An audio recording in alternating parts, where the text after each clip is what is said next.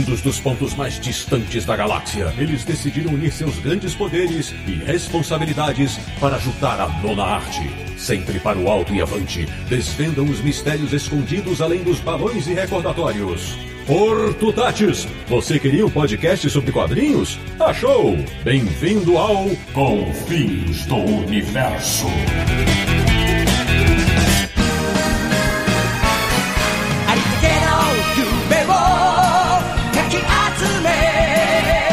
Bem-vindo, bem-vinda! Está começando mais uma edição de Confins Universo, o podcast que é a grande line dos fãs quando o assunto é história em quadrinhos, que é o podcast do Universo HQ, o site que tem saudade do querido Going Mary, www.universohq.com. E o programa de hoje vai falar sobre o mangá mais rentável, vendido e legal dos quatro mares. Eu sou o Sidney Guzman, falando de São Paulo e adoro o conceito da fruta do diabo. De Petrópolis, no Rio de Janeiro, um cara que, como está ficando careca, está usando um chapéu de palha. Samir Naliato. Eu queria ganhar superpoderes comendo uma saborosa e excêntrica fruta. Abrindo a tripulação desse episódio, que hoje traz apenas estreantes do nosso podcast. De São Paulo, ela que adoraria ter tantas mãos quanto o Nico Robin. Paloma Lourenço, bem-vinda. Ai, gente, amei essa entrada, porque Nico Robin é tudo a minha vida. Bora falar de One Piecezinho. De São Bernardo do Campo, em São Paulo, um homem que adoraria ter um carpinteiro ciborgue para chamar de seu. Meu amigo Evandro Fusari, bem-vindo. Afinal, quem não gosta de robôs, não é verdade? É isso. Boa noite, obrigado pelo convite, galera. E fechando os nossos convidados de São Paulo, mais especificamente do cômodo ao lado do meu, um jovem que até hoje duvida que Zoro nunca tenha cortado a língua. Renan Guzman, bem-vindo, filhão. Confesso que eu já vi ele apresentando muita gente, eu nunca imaginei que ia ser um deles. Boa noite a todos aí. Nepotismo! Você viu isso? É, mas na verdade é pra me salvar hoje, daqui a pouco eu explico, Samir. Pois é, meus amigos, este episódio do Confis Universo é pra comemorar os 25 anos de One Piece, mangá de Ishiro Oda, que é um dos maiores sucessos comerciais do mundo em todos os tempos, e não só dos quadrinhos, hein? E tem muita história pra contar. Então, isse as velas conosco e vamos ao mar!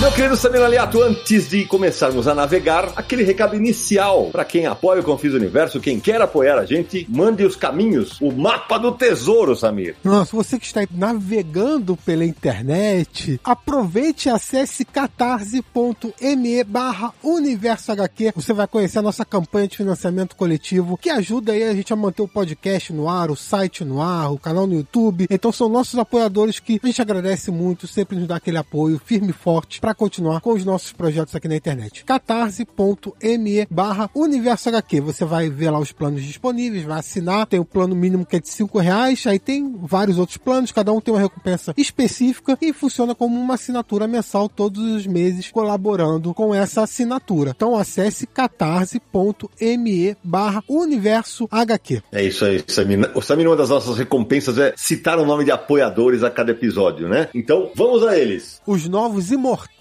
do Confins do Universo são Flávio Augusto de Oliveira, Marcos Caldas Silva, Otávio Santos, Ricardo Linhares Lima, Bias Busque Guimarães e Estevão de Paula. Muito obrigado a todos vocês e muito obrigado aos demais apoiadores também por nos seguirem todo esse tempo. Maravilha. E mais, Sidão, temos surpresas nesse episódio. O Confins do Universo sempre traz novidades para os ouvintes e dessa vez não é diferente. Esse programa sobre os 25 anos de One Piece é uma parceria com a Panini Comics e a editora preparou não uma, mas duas surpresas para os ouvintes. A primeira é a promoção de 20% de desconto no site oficial da editora, lá em panini.com.br, para todos os mangás. É uma promo sem cupom, o desconto aparece automaticamente no carrinho e é válido até o dia 25 de setembro. Esse episódio está indo ao ar no dia 21 de setembro de 2022, então você tem aí quatro dias para aproveitar essa promoção no site da editora. E é uma ótima oportunidade para começar a sua coleção de One Piece 3 em 1, a nova série que a Panini lançou esse ano para celebrar justamente os 25 anos de One Piece. Cada volume tem aproximadamente 600 páginas e reúne três edições da série regular, por isso que se chama 3 em 1. O desconto é válido também para as edições regulares de One Piece e para todos os outros mangás da editora. Todos. Então aproveite. E a segunda surpresa é o sorteio de dois kits do One Piece 3 em 1. Cada kit virá com os três primeiros volumes do One Piece 3 em 1 e para concorrer, acesse agora o site Universo HQ e lá você vai encontrar o link para participar. Basta responder a pergunta qual mangá sobre piratas está completando 25 anos. Informe o seu nome e e-mail. Atenção, para e-mail está correto, porque o contato com os ganhadores será feito por ele. Você pode participar até o dia 2 de outubro de 2022. No dia seguinte, 3 de outubro, uma segunda-feira, o sorteio vai ser feito lá na live do Universo HQ em resenha no nosso canal no YouTube. E a Panini enviará os kits para os dois ganhadores ou ganhadoras. Então corra lá para a loja da Panini para aproveitar a promoção e para o Universo HQ para concorrer ao sorteio. É isso aí. Bom, agora, Samir, antes da gente começar a falar sobre esse mangá espetacular que é o One Piece,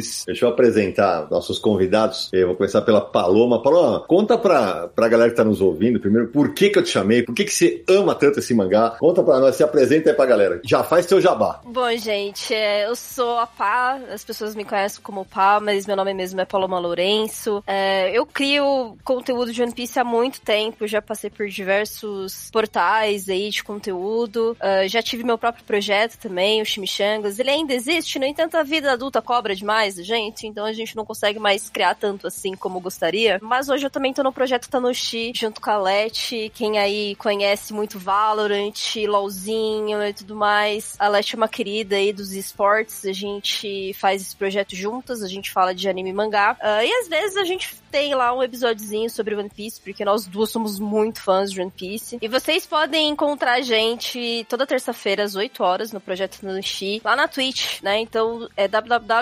www.twitch.tv barra Letícia X Mota, tá? Tudo minúsculozinho, bonitinho. É só encontrar a gente lá toda terça-feira. Estamos falando de anime e mangá. Maravilha. O Evandro já esteve conosco no Universal aqui em resenha. A fera foi lá, deu, deu seu recado com todo o garbo e elegância. E agora se apresenta aí, Evandrão, pra galera do Confins Universo. Eu sou Evandro Fusari, tenho o canal Manga Aqui. Hoje é o maior canal falando de One Piece no Brasil. Não falo só de One Piece, mas é o foco principal do canal. Acompanho a série desde 99, através de fitas cassetes, não era nem pelo mangá. Aquelas fitas que fansubs dublavam, você mandava carta, eu mandava carta, olha, só até poeira quando eu falei. Então, você mandava carta, eles mandavam algumas fitas. E aí, anos 2000 veio o advento dos DVDs, foi quando eu comecei a embarcar, mas acompanhei durante muito tempo o anime também de One Piece. É, demorou muito para se tornar minha série favorita. Eu acho que isso veio mais com o canal, que eu comecei a focar mais no, na criação de conteúdo, me aprofundar mais na série e me apaixonar por ela. Sempre fui um fã muito casual, mas tô com One Piece aí desde 99 para 2000. Faz muito tempo que eu tô acompanhando essa série. Cinco anos, falou que ia durar, né? Já. Então, é, nós vamos falar disso, nós vamos falar disso. E, Samir, o pessoal vai estranhar, fala assim, pô, mas o Sidney chamou o filho dele, né, o Renan. Renan, se apresenta aí. Fala aí por que que eu te chamei pra esse episódio. Bom, eu sou um assíduo fã de One Piece. Gosto muito de frequentar a comunidade global de One Piece. É, acompanho semanalmente e gosto muito de comentar sobre a série no geral. Eu curto demais. Comecei a ver One Piece na época que eu era uma criancinha, porque aqui em casa tem uma certa influência dessas coisas.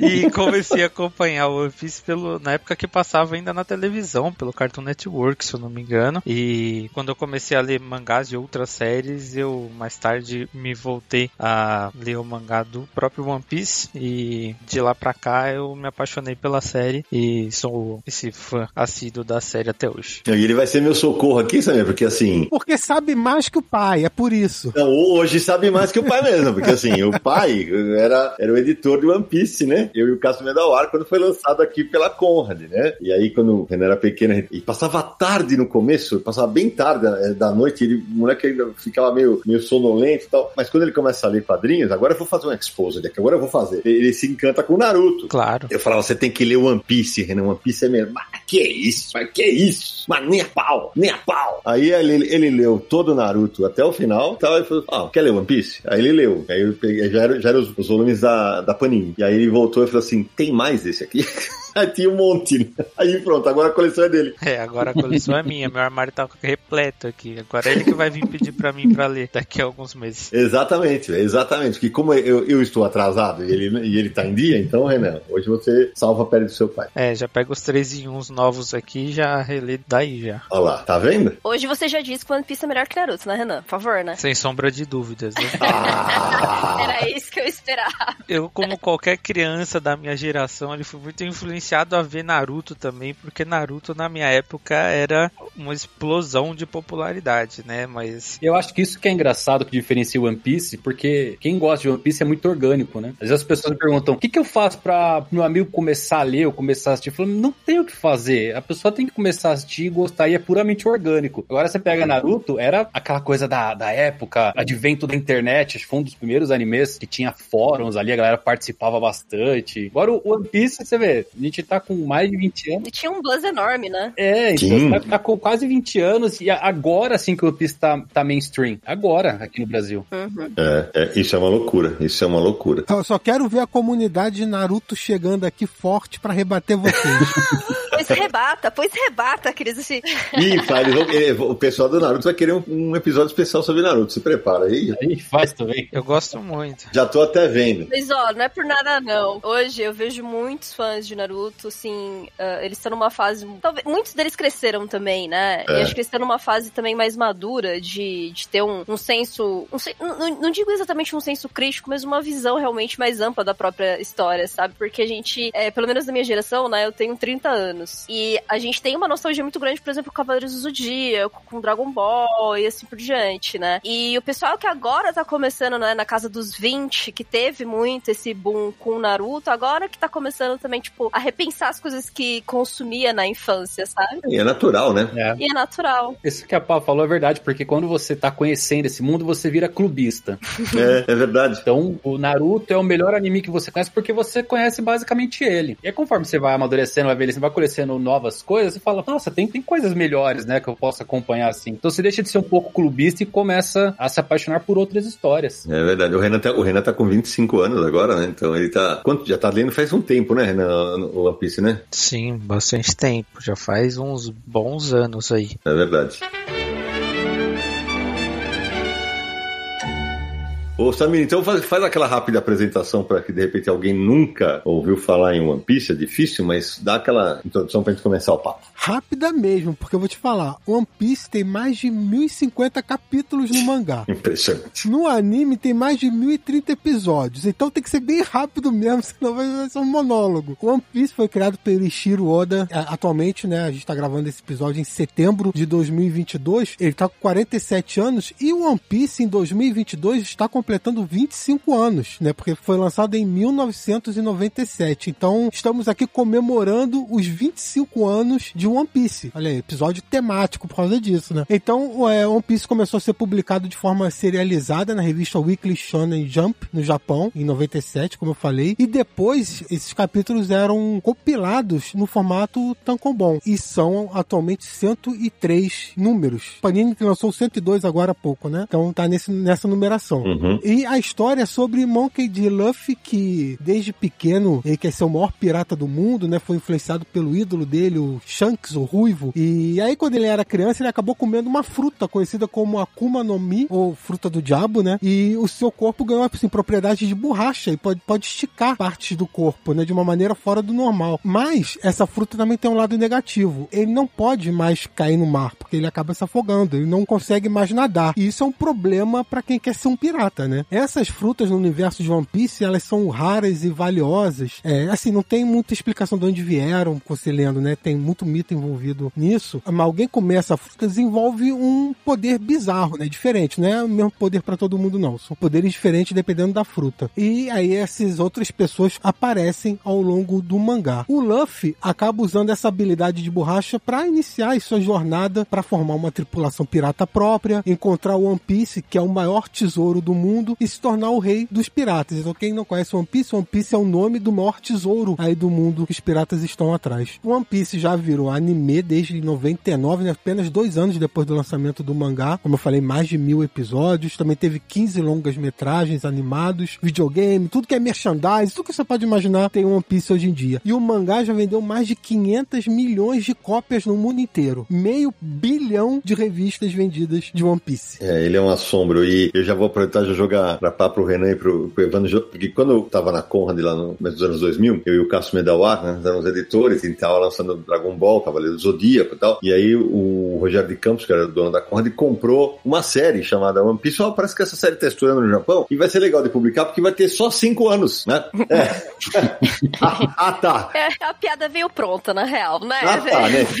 E convenhamos. Contem aí pra mim, é, será que ele teve algum dia o plano de cinco anos ou é aquele negócio de como era na Shonen Jump, que é uma, é uma, máquina de fazer dinheiro, e eles viram que a série era um sucesso. Eu acho que ele foi esticando, esticando, mas porra, você já são 25!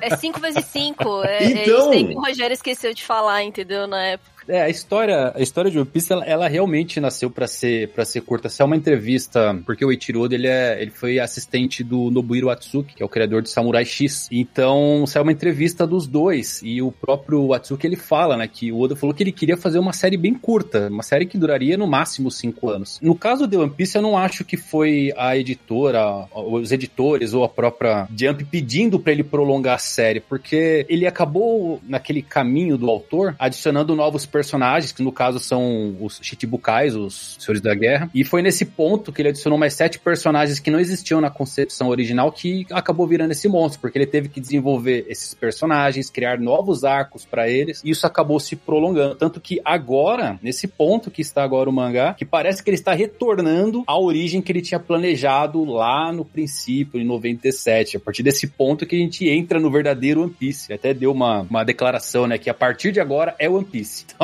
acabou o, o preenchimento que ele havia criado. Eu acho que foi realmente. Obviamente que a série foi vendendo, passou Batman de vendas, e Batman é lançado desde 1930. É, 1939, cara. É, é assustador, cara. É, então. Dá pra passar Superman também, que é o número um de vendas, tá com 600 milhões, então tem tudo pra passar uma série de 20 anos, é algo imaginável. Não, e eu tava, eu tava lendo, Evandro, que assim, se a previsão realmente for dele, dele concluir em 3 ou 4 anos, a chance dele passar Harry Potter é enorme. É enorme, é enorme mesmo. Eu, assim, eu, com o que falta acontecer agora, eu não consigo ver ele terminar em 3 anos, só se ele acelerar muitas coisas. Sim. Também acho. Falaremos disso já, já, que é bom saber. É, eu acho que o One Piece, assim, eu acho que qualquer fã que você pergunta, você fala, você quer que dura? Ah, pode durar mais 10 anos, mas é muito divertido você acompanhar a série. Ele é um, ele é um escritor de mão cheia, ele é genial, assim, na, na arte de Kumpo. Ele usa muito cliffhanger, ele usa mistérios, ele responde dois mistérios e coloca mais cinco em um capítulo. A galera gosta disso. É, pelo que estão falando, a One Piece tá entrando na reta final, mas se você pensar que tem 25 anos, agora tá na reta final, então mais 5 pelo menos vai. É, agora eu acho que o 5 é real, gente. Assim, aqueles. É, é que se ele falou que 5, né, ia terminar em 5, virou 25, agora ele tá falando em 3, talvez uns 15, né, tá bom? Meu Deus do céu, velho. Não, eu acho que assim, cinco anos é um. Querendo ou não, eu sei que assim, pode, parecer bem clichê, né? Pode parecer clichê lá atrás, falando que cinco anos, cinco anos o tempo inteiro. Vivia saindo um monte de entrevista também de editor falando, não, mas agora o One Piece está na metade, gente. Está na metade, agora só falta cinco anos pra terminar.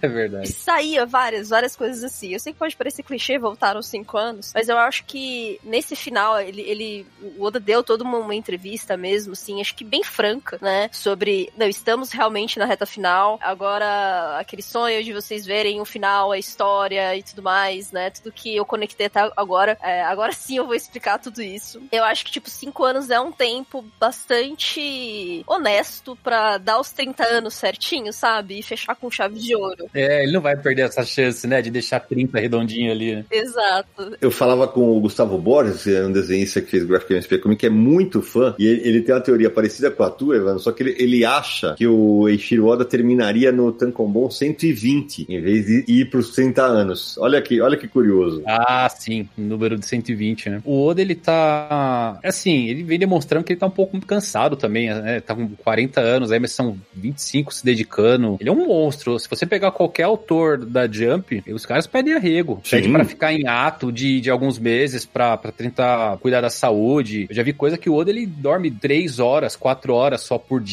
Tá louco, tá louco. Três, quatro horas. Ele não come porque ele falou que dá sono. Então ele mantém essa rotina durante todo esse tempo. E agora acho que vai, vai cansando também, né? Quer ficar com a família, quer curtir um pouco. Então talvez ele, ele realmente fique nesse prazo de três a cinco anos. Acho que cinco anos estourando, mas que isso aí não tem como ele prolongar muito, não. É, ele faz até algumas pausas semanais, né? Que de vez em quando ele, ele dá, por sinal, essa semana que a gente tá gravando tá em pausa. Então essa semana não tem capítulo. Então vira e mexe, normalmente três, quatro semanas, ele faz uma pausinha. Então isso demonstra realmente que ele tá meio exausto. É, ele já tá assim, eu queria uns três anos mesmo. Acho que desde o início de um ano aí, é, tem uns É. quatro anos o ano, então é, eu acho que tem um tempinho que ele tá dando essas folgas pra ele mesmo, sabe? Até tá saindo menos volumes, inclusive, assim, anualmente, né? Quando ele tava nas pauleiras todas, saía, tipo, quatro volumes no ano. Tipo, era surreal, né? Então. Opa, é- é- ele tá com 47 anos. Eu, eu queria justamente perguntar um negócio pra vocês explorarem. É, porque se, se você der busca em foto do Eiichiro Oda, você vai achar duas ou três. Ele, por que, que os mangakas têm que ficar tão reclusos? Porque lá o negócio é muito feroz, né? O assédio, não é isso? Sim, eu acho que o assédio é muito surreal no Japão. Eu acho que, assim, de maneira geral, com pessoas muito conhecidas, sabe? Pessoas que são famosas e tudo mais. Então, é, os stalkers lá é bem pesado, sabe? Pra quem. Ainda mais o Oda, meu, 25 anos fazendo a maior obra, se a gente for parar pra pensar, sabe? A maior obra do Japão. Em questão Uhum. de fama, em questão de dinheiro. O Oda, ele é o cara mais bem pago da Jump, sabe? Então, assim, eu faria o mesmo que o Oda, sabe? Eu não me daria o luxo, não, de ficar mostrando minha cara o tempo inteiro, não. E imagina, você não consegue sair pra, na rua, você não consegue ir pro mercado, sabe? E eu acho que é muito tenso. A maioria dos mangakas fazem isso, né? Eles trabalham com pseudônimo, não mostram o rosto. Eu acho que é mais também pra preservar a questão do tipo, olha, foque na história, sabe? Não é sobre o assédio a uma imagem, sabe? Famosa. Eu, eu respeito muito isso nos japoneses, inclusive. Eu concordo, porque lá o negócio tende a ser pesado e assim, é o que você falou,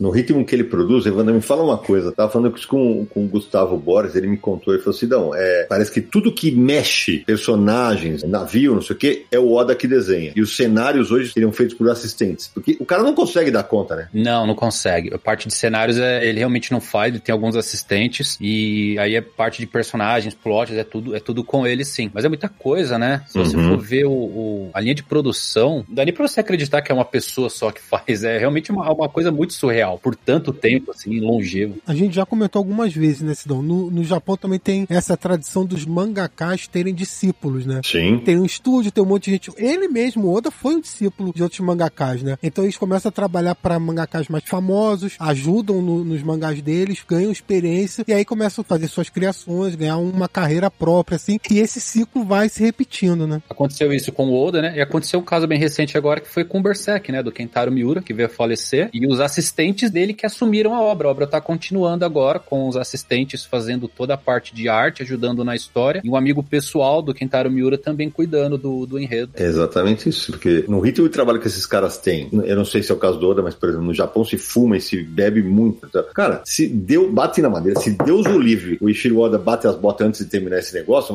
internet- morre todo mundo, morre todos os fãs, né, cara? Assim, imagina não saber o final do One Piece, cara. Você tá doido, né? É, eu acho que ele deve ter um plano pra isso. Ele já tem tudo escrito. Todo mundo que acompanha tá ciente que o cara já tem tudo escrito até o final. E eu acho que a equipe que acompanha ele ali vai ser mais ou menos o mesmo caso do Berserk se isso acontecer. Talvez a série continue pela equipe do próprio Oda. Vai terminar com ele, vai terminar com ele, pelo amor. É, tem que ter assim, os editores ajudam bastante, né? O, o Oda ele chega. A, a gente tem um capítulo semanal de média 15 páginas, mas ele, ele faz por capítulo 25, 30. E aí os editores vêm, cortam partes, tiram. É isso, ele, ele desenha mais, cara. É, é- É. ele é insano, velho. Uma coisa que eu acho surreal, né? É ele não ter essa parte do. aquele momento criativo dele ter que ter uma pausa e pensar e. Uhum. Ah, ele é uma máquina. Sabe, aquela, aquele vazio de ideia. Ele, ele, ele é uma máquina, ele tá sempre fazendo. Tem um, um documentário, vou até deixar de recomendação pras pessoas, pra eles verem como é a vida do mangaka, que é do Takehiko Noi, que é o autor de Vagabond, de Slandunk, ele é um artista de mão cheia. Tem um documentário no YouTube dele sobre Vagabond, que ele tem esse momento que ele não consegue pensar numa pose. Ele, ele é tão detalhista que ele quer uma pose perfeita, assim, pro Musashi, ele não consegue, e ele fica com tanta raiva que ele manda parar o documentário, manda as pessoas ir embora, não, vão embora. E tem isso, né, de você ter esse momento de a sua criatividade não tá em alta, não tá funcionando, não tá do jeito que você quer. E o Oda não tem isso. Ele tem, tem uma, uma semana de folga, assim, que eu acho que ele já fica pensando na história. É isso, se você que tá ouvindo, a gente não sabe, não conhece tanto de mangá, o Takehiko Inoue, ao contrário do Eiichiro Oda, ele fez pausas longas. Vagabond ficou parado, tem, está parado agora, um tempão. Já está parado, é. Hoje ele, ele vive com amostras de artes aí, viajando pelo mundo com galerias e tudo mais. Eu acho que ele cansou da vida de mangaka porque é uma vida, é uma vida complicada, né? Se você for ver em retrospecto, tanto de autores de mangakas que fazem uma série e não voltam ou criam doenças crônicas, alguns chegam a falecer mesmo trabalhando, é muito puxado, muito puxado mesmo. É, é puxadíssimo. A gente vê o próprio Togashi, que é o autor do Hunter x Hunter, que não continua a série de jeito nenhum porque ele tá doente, né? Ele tá doente e não consegue trabalhar. Então é um negócio pesadíssimo mesmo. E eu não sei como o Oda aguenta tanto tempo, 25 anos semanalmente sem parar. Ele realmente é um monstro. É, eu acho que ele parou duas vezes, assim, na vida dele. Acho que ele parou uma vez, acho que umas duas semanas pra fazer cirurgia. E no time skip, né? Que foram acho que dois, dois meses, se eu não me engano, que deu uma parada. E recentemente teve uma pausa de um mês também, porque ele foi acompanhar as gravações do live action. Foi meio obrigado ainda essa daí, né? É. foi meio obrigado, né? Vamos falar desse live action daqui a pouco. Agora, a gente tá falando aqui, tá tudo empolgado, e a gente acaba esquecendo que de repente alguém pode não conhecer One Piece. Conta pra galera que tá ouvindo a gente, pá, a cronologia de como foi montado o bando do Luffy Chapéu de Palha. Pra gente citar pelo menos os personagens, né? Tá, bom. Isso é bem longo, né? É. Tirando, tirando os personagens que o Luffy chamou do nada e que não aceitaram, mas vamos lá. Uhum. Tudo começa com o Zoro, né? O caçador de piratas. Tem até uma curiosidade bacana que no anime quem aparece primeiro é a Nami. Aí, tipo, todo mundo ficou, quê? Por quê?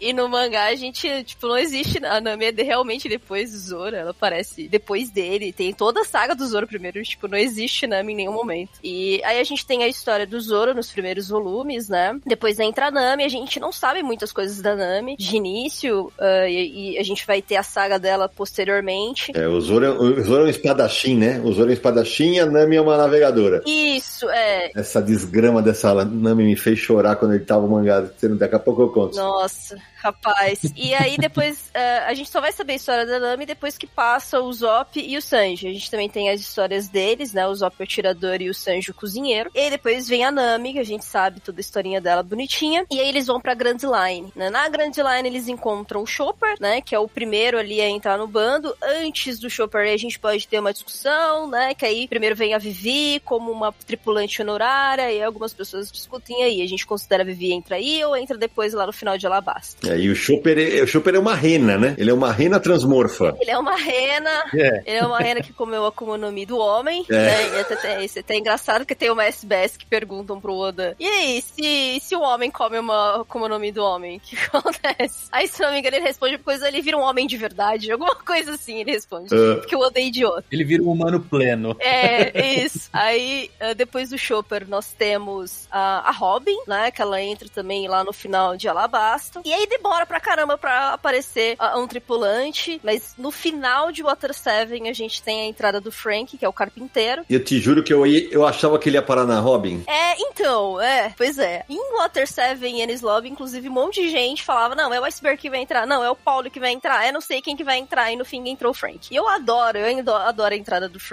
né? A Robin é uma arqueóloga, né? A gente pode também ali considerar arqueóloga, historiadora, acho que ela funciona ali nas duas profissões. E depois do Frank nós temos o Brook, que é o músico que o Ruffy sonhou tanto desde o início, né? Ele vai entrar só em Tillerberg. E o último tripulante até então, que é o Jinbe, né? A gente também pode discutir a tristeza que é não ter mais além do Jinbe. Eu gostaria muito de outros, de outros personagens terem entrado no bando, mas não entraram. mas o Jinbe é o último aí. O Jinbe, eu acho que o, a função dele no bando é ser o timoneiro, né? Alguma coisa assim. É, exato. Mas é isso. Essa é a tripulação do Ruffy. Fechando em nove pessoas? Nove ou já é dez com o Jinbe? Agora eu sou ruim de matemática, gente. São dez. Nove tripulantes, dez com Luffy. Dez com Luffy, isso. E olha que, olha que curioso, pra galera que tá ouvindo a gente, vocês ouviram a pronúncia da, da Pá, ela falou assim, Luffy, né? E assim, quando a gente lançou na Conrad, a nossa tradutora Drixada, ela falou assim, ó, a pronúncia é exatamente como a Pá fez. É, é Ruffy. Ruffy. E lá pode ser com L ou com F. Lá, eu, ela, e ela batizou com R. E aí, beleza, nós compramos a ideia, vamos com R. Até que chegou um capítulo lá que aparece o cartaz de procurado dele com L. Eu falei, ai, meu pá. Aí o negócio foi só abraçar a mudança e vamos lá, né? E na, na, versão da Conrad, que saiu antes do anime no Brasil, né, também, a gente tinha a Grand Line era a Grande Rota. Então teve algumas pessoas que foram traduzidas. Aí na versão da Panini se adotou o que, o que é usado até hoje. O Shanks eu chamava de Chanks, porque era um X no final, na Conrad. Verdade. Todas as minhas pronúncias, toda a minha adolescência foi da Conrad. Pra eu me acostumar quando veio o anime, e pra eu me acostumar quando veio também o mangá da Panini, eu tomei porrada na internet, viu, gente? Eita. Porque o galerinho que enche o saco com coisa que, como você fala, o nome dos personagens, eu fico de cara com isso. Não, ele é terrível. Tem gente que sabe que você fala katana e não fala katana. Ah, É. rapaz, aí é difícil, é difícil mesmo. Então, ó, vocês perdoem nossa pronúncia, vocês estão ouvindo a gente, tá? Vocês perdoem nossa pronúncia aqui, por favor.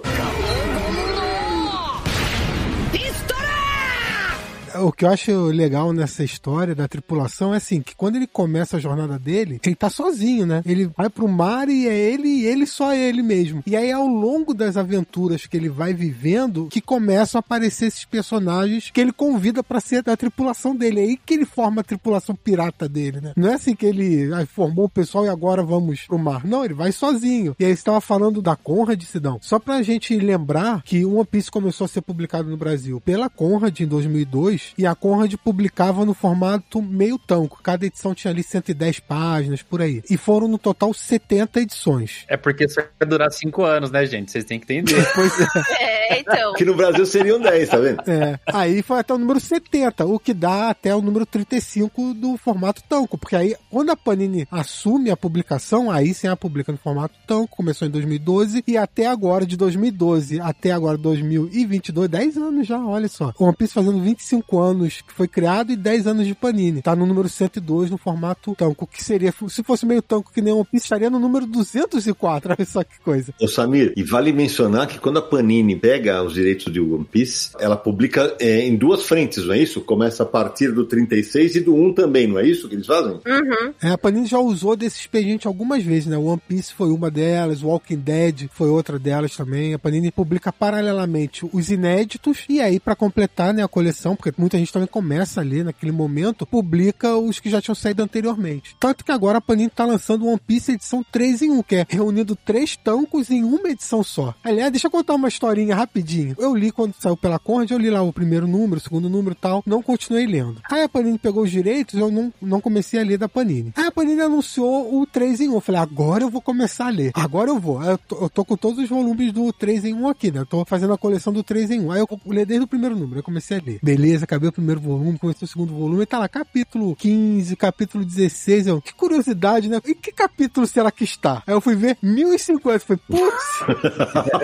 estou no 20 ainda. É, vai demorar um tempinho. E, é, e assim, eu, eu pelo menos, eu tive muita sorte de ter começado com a Conrad. Eu comecei a ler One Piece com 9 anos de idade. Então, assim, o One Piece fez, foi a minha infância, basicamente, né? Tá vendo? O editor velho é isso que acontece. É, e eu tô até agora lendo One Piece, não parei, né? O Evandro falou das, das fitas de VHS e tudo mais. O meu irmão é mais velho do que eu, né? Ele é sete anos mais velho do que eu. E ele trazia algumas fitas, assim. E eu lembro que tinha o primeiro episódio de One Piece, mas não tinha legenda, não existia nada. Então quando ele botou isso no videocassete, eu tava olhando aquilo lá, eu não tava entendendo absolutamente nada. Então eu só ignorei o One Piece antes da Conrad, assim. Tipo, só ignorei completamente, porque eu não, não conseguia entender aquilo. Eu ainda tava em aprendizado de leitura, pra vocês terem uma noção. Então, é engraçado ver, assim, como One Piece fez parte, assim, da minha vida em todas essas jornadas. E você vai vendo, tipo, a Conrad parando no 70, depois de alguns anos a Panini voltando, colocando tanco. Eu comecei a colecionar mesmo. Eu tenho 70 volumes da Conrad que eu não consigo me desfazer de jeito nenhum. Não dá. né? Eu gostaria de doar, outras pessoas vão ler, outras pessoas vão até. Vai ser uma leitura muito mais proveitosa do que eu, né? Porque Uhum. eu não vou mais encostar nesses volumes. Mas tem um carinho muito grande, sabe? Assim, pelo processo. Eu reli muitas vezes aqueles volumes. E agora a gente tem um 3 em 1, né? Tipo, caramba, olha aqui o salto que One Piece deu. Eu, com meu 9 anos de idade, jamais imaginaria que One Piece se tornaria o mangá mais vendido do mundo e que estaria ainda em publicação. E eu estaria acompanhando com 30 anos de idade, sabe? Por isso que eu falo, eu tenho sorte. Porque se eu começasse hoje, gente, eu não sei se eu teria coragem. Aliás, Evan, é isso que eu ia falar. Acho que a estratégia da Panini, eles já fizeram isso com o Naruto, que eles publicaram acho que em três ou quatro versões, né? Que teve Gold, depois teve Pocket, e é justamente permitir que novos fãs venham a descobrir a série, né? A, a Pá tava falando, tava lembrando uma coisa. Quando a Conrad lança, o One Piece tinha quatro anos no Japão, tal, já tava, já tava estourado, tal, mas ainda no Brasil tava chegando. E eu lembro que, cara, quando a gente tava fechando um número lá, pra mim o dia que eu falei assim, putz, isso aqui vai, isso- eu já tava achando bom demais, né? Quando a gente tava editando. Eu falei, cara, é que saiu uma ilustração do Luffy com o Goku. Eu falei, rapaz do céu, o Ishiro Oda, o Ishiro Oda e o Akira Toriyama são amigos, né? Os, meu, o Toriyama respeita o, o, Tava na cara, né? O Toriyama tá falando, esse aqui é o herdeiro, né? Esse aqui é o cara que vai passar a minha série e vai ficar, né? Legal, né? Você sabe que teve uma coisa bem curiosa que aconteceu também. O Oda, ele tem uma parte que ele recebe carta dos fãs e as pessoas mandam perguntas e também mandam artes, né? Que elas fazem. E aí teve um, um japonês que mandou para ele um desenho e ele colocou, ele gostou, ele pediu pra colocar no volume. E alguns anos, isso aí o Oda falando, né? Alguns anos depois, essa pessoa que mandou esse jovem que mandou essa arte para ele era o autor que tá lançando uma Hero Academia. Olha! isso é muito legal. Que hoje em dia é gigante lá também. E aí ele pede, fala, acompanhe uma Hero Academia, porque ele tá estreando na Jump aqui agora. E aí ele coloca a foto desse desenho que o autor mandou para ele, que era fã dele também. É muito legal, né? É, e o Oda também tem uma amizade bem legal com o Kishimoto, que é o autor do Naruto, né? Quando Naruto encerrou, ali perto do. Acho que, se eu não me engano, é no, no capítulo final de Naruto, o Kishimoto bota uma escondidinho ali, um, uma caveirinha com o chapéu é. de palha escondido ali no, no painel, e na mesma semana o Oda também publica um capítulo onde tem uma referência ao Naruto na arte de entrada do capítulo, que é bem legal. É o, é o Luffy comendo com o Naruto e a Nami servindo eles, um, se eu não me engano, era um, um lamen que eles comem no Naruto. Muito legal isso, não sabia disso. Ô, Sidão, você mencionou aí sobre algumas edições do Naruto que foram lançadas. O One Piece também teve o One Piece Red e o One Piece Yellow, que são edições que é databook, né? Traz curiosidade, ficha de personagem, coisas desse universo dos personagens. Então tem esses dois volumes aí também que a Panini publicou. É, são mais, assim, na verdade. Esses databooks são extras, assim, que é.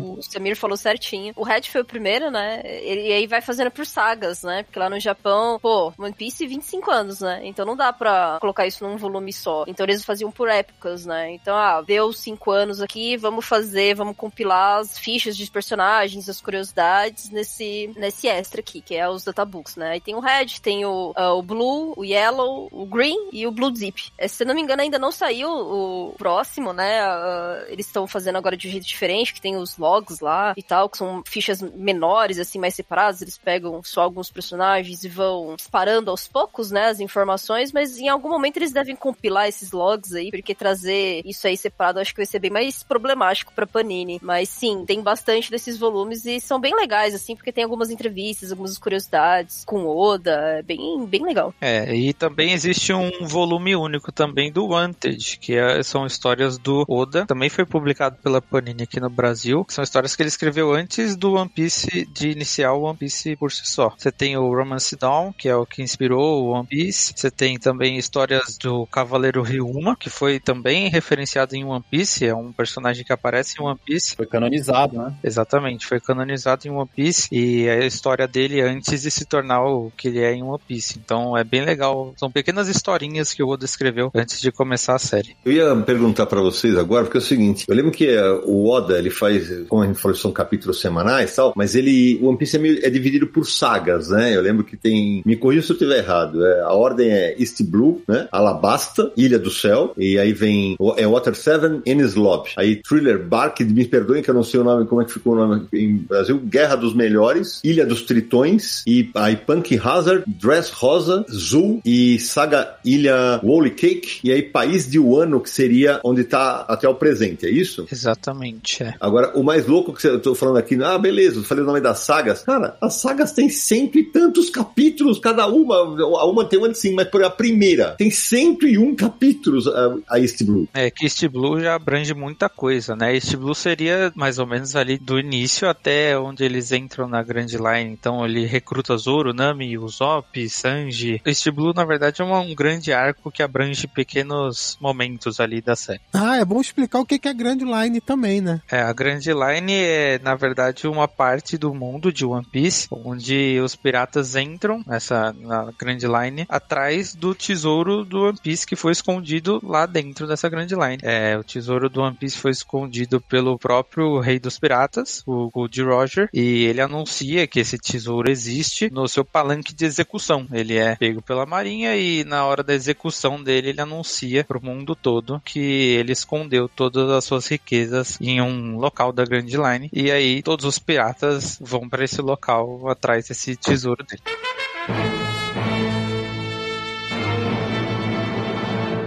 Ainda tava falando do negócio das sagas, né? Eu até falei com a Pá agora há pouco. Falei, pô, a Nami me fez chorar. Cara, logo na, na primeira saga, na, na, saga dos Homens Peixe lá, né? Que, e aí, se você tá ouvindo esse episódio, vai ter spoilers, né? não vai ter jeito. Nós vamos ter que dar uns spoilers aqui. Quando a Nami revela que tava lá, era meio que uma traidora tal. Porra, a primeira. Eu lembro que tava fechando eu, o eu, eu não sei quem dos nós leu primeiro, quem fazia. Eu ficava, porra, que filha da puta, não sei o que, daqui a pouco. Pô, eu só via.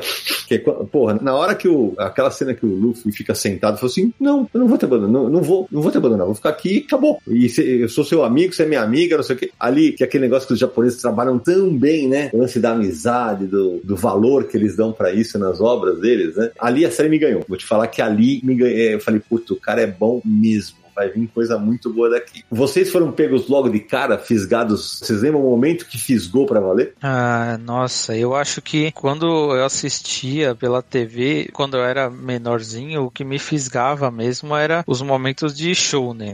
Era tipo, a ação, Batalha. os personagens, as batalhas e tudo mais. É. Mas quando eu comecei a ler, quando eu era já mais velho, eu acho que o momento que me fisgou mesmo foi esses momentos emocionantes, assim. O Danami é um bem legal, talvez um dos maiores ali no início. Uh, eu gosto muito da relação do Sanji com, com o Zef, que é o, o, tutor dele no barco dos cozinheiros lá no restaurante. E mais pra frente tem momentos ainda maiores, assim, que você, você chora tanto que você fica parecendo um saco de batata enquanto você tá lendo One Piece.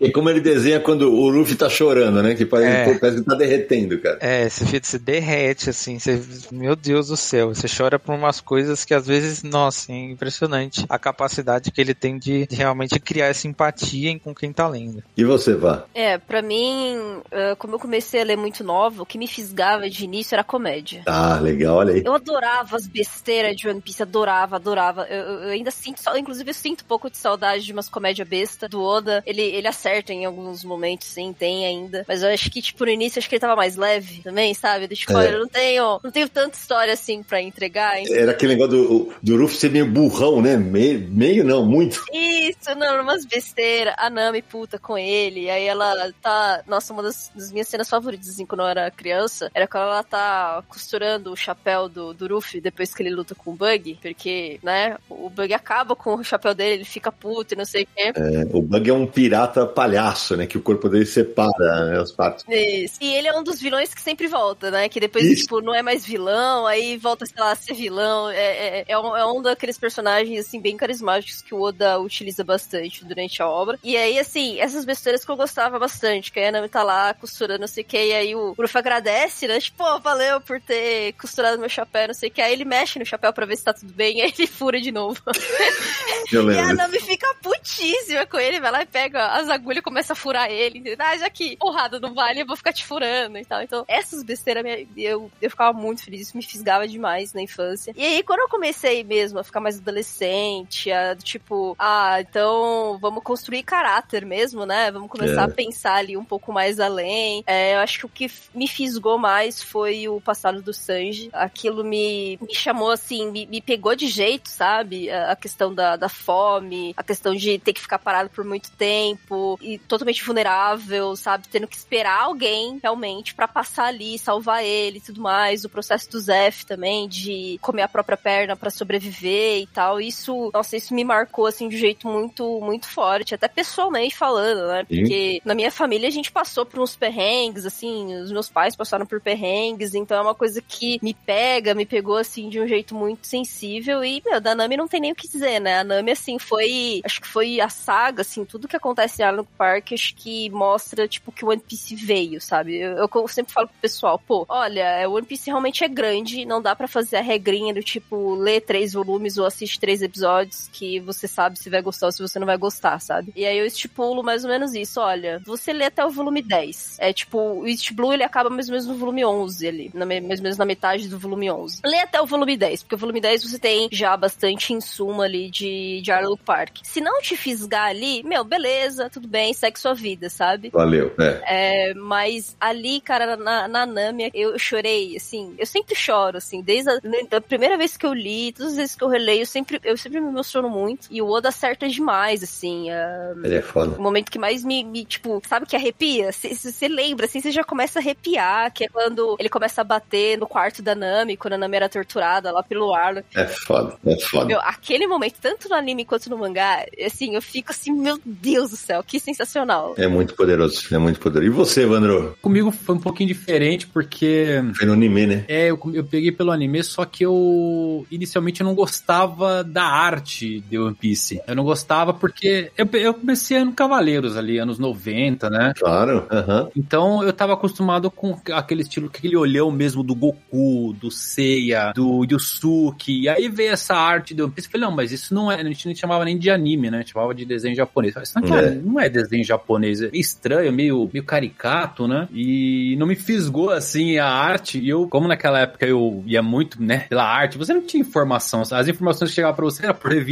Foi onde eu conheci One Piece, naquelas revistas que saíam, que você comprava na banca. Aí fui pegar a fita pra assistir depois. Então, o começo do One Piece, ele é muito despretensioso, né? Ele lembra bastante até o Dragon Ball do Goku pequenininho, que você não sabe pra onde a série vai, pra onde caminha, não sabe o que, que tem por trás, a grandiosidade da série. Então, ela é bem despretensiosa. Eu assisti bem lentamente, e aí eu gostava muito da parte do humor, da comédia também, porque lembrava um pouco disso do Dragon Ball. O começo é parecido, né? Total. Mas quando vê essas partes das cenas mais emocionantes, como a Nami, acho que me fisgou, assim, legal mesmo, foi ali em Water Seven, sabe? A parte da Robin. Sim. O Oda, ele, ele tem um dom muito incrível de romantizar cenas que você não vê em outros mangás, em outros animes. Então ele consegue realmente te tocar, ele consegue fazer você chorar por conta de um navio. É um absurdo. Pois é, é o que eu falei, brinquei na abertura. Cara, o, o dia que o Going Mary vai pro saco, eu falei, não é possível, velho, que ele vai fazer um negócio desse, velho. Ele tem esse dom de conseguir fazer você se emocionar por conta de um navio, assim. Então foi, foi onde foi me fisgando. Eu, eu assisti sem compromisso, fui vendo, fui gostando, não era um mega fã. Mas quando chegou ali em Water 7, realmente foi onde eu falei, não, essa série. E aí já começava a trazer toda essa parte dos mistérios, né? Foi onde me pegou forte mesmo. Tanto que Water 7 e Ennis Lobby ali é o, é o meu arco favorito de One Piece. Ficou muito marcado pra mim, assim. Muito legal. Pra quem tá ouvindo a gente, seguinte, o Going Mary era o primeiro navio do bando, ele é destruído numa das sagas, e aí ele, a gente até falou deles, né, Samir, no episódio dos veículos, dos quadrinhos, né? Isso. E aí entrou o Thousand Sennin, que é o, o atual, que é construído pelo Frank, né, Renan? Isso, exatamente. O Frank constrói o navio no mesmo arco depois da morte do Going Mary, que por sinal muito bem construída, né? Como vocês estavam falando, o Oda consegue construir tudo isso pra gente se emocionar com um objeto, né? A gente cria uma empatia em volta desse objeto e não é à toa. Ele sabe realmente construir um arco em volta disso tudo. Então não é só destruir o navio e a gente chora porque a gente via o navio por 10 anos. Não é isso, né? Ele cria um arco, existe. Eles começam a brigar por causa do navio e, nossa, será que a gente abandona o navio? Não sei o que. Então tem diversos capítulos aí que ele usa pra construir esses momentos emocionantes, né? É, eu tava, a gente tava falando fora do ar, Evandro, que eu lembro que na, fase, na, na saga da Ilha do Céu, até o Renan falava, pô, tem gente que pula essa saga, mas não, não pule, porque ela, ela começa mais arrastada, né? Sim. Porque, como você falou, o, o Oda tem esse negócio da construção. Ele primeiro vai te jogar um monte de informações e uma das coisas que eu acho ele brilhante, ele é um grande construtor de personagem, né? Ele é. E ele consegue conectar as coisas. Assim, a saga do céu é uma das mais importantes de One Piece, porque ela tá ligada diretamente ao fim da série. É muito Uhum. importante. E tem um. Você falou isso, né, o Oda ele é, ele é muito bom em conectar as coisas. Você acha que ele deixa aquele cliffhanger ou aquela coisa que você acha que não tem qualquer importância, e depois ele traz e você fala: caramba, então era isso que aconteceu lá no capítulo 200. Você Fala, meu, o cara é um gênio, como é que ele lembra dessas coisas? Teve uma cena que me marcou bastante, que foi até próximo do capítulo 1000 já. Ele acabou mostrando ali o que acontecia com um certo personagem e voltou lá pra vila do Luffy, no bar onde o Shanks aparece. E você olha assim, o balcão tem uma lasca faltando no balcão. E se você voltar no capítulo 1, é exatamente o lugar onde o bandido da montanha bateu a espada dele. Ele é muito, ele é muito detalhista. assim. Ele fez questão de colocar aquela lasca em destaque pra você ver. Falou, não, eu não esqueci não que essa acertou uma espada aqui. Então ele, ele conecta essas coisas mínimas de uma forma tão magistral. Eu acho que o One Piece também, hoje eu mais velho, tem mensagens muito poderosas, né? Você pega o Luffy, nem o Samir falou no começo, o Luffy, ele, ele começou, ele foi juntando todo o bando dele, foi reunindo, e a- essa mensagem é muito poderosa, porque o Oda tá falando que não importa se você começa dentro de um barril, não importa, você pode chegar lá, se você tem um ponto final, se você tem seu One Piece, seu tesouro, o que importa é a jornada e como você vai construir isso, porque você já tem um destino final. E o Luffy ele começa dentro de um barril, ele passa por um barquinho, um bote, consegue um navio, um navio maior, tá com uma tripulação enorme agora. Então tem muito essa coisa da superação, sabe? É muito bonito isso que o One Piece tenta passar para as pessoas. E você vê que o grande público do One Piece, apesar do Japão ser voltado pro público jovem, são pessoas mais velhas, pessoas de 25, 30, 35, 40 anos que gostam da série, que gostam da mensagem que ela passa. O One Piece nunca foi uma série de luta, nunca foi. Apesar de ter. Eu gosto de falar que é um plot shonen, né? Ele é um plot shonen, não é um battle shonen. Então as lutas elas são bem terciárias no mundo de One Piece. Tem muita coisa legal que a série traz para você. E aí você acaba se apaixonando e fala, é impossível alguém fazer algo desse nível com tanta profundidade. Tem muita coisa One Piece, muita coisa, principalmente nas entrelinhas que o autor gosta de deixar.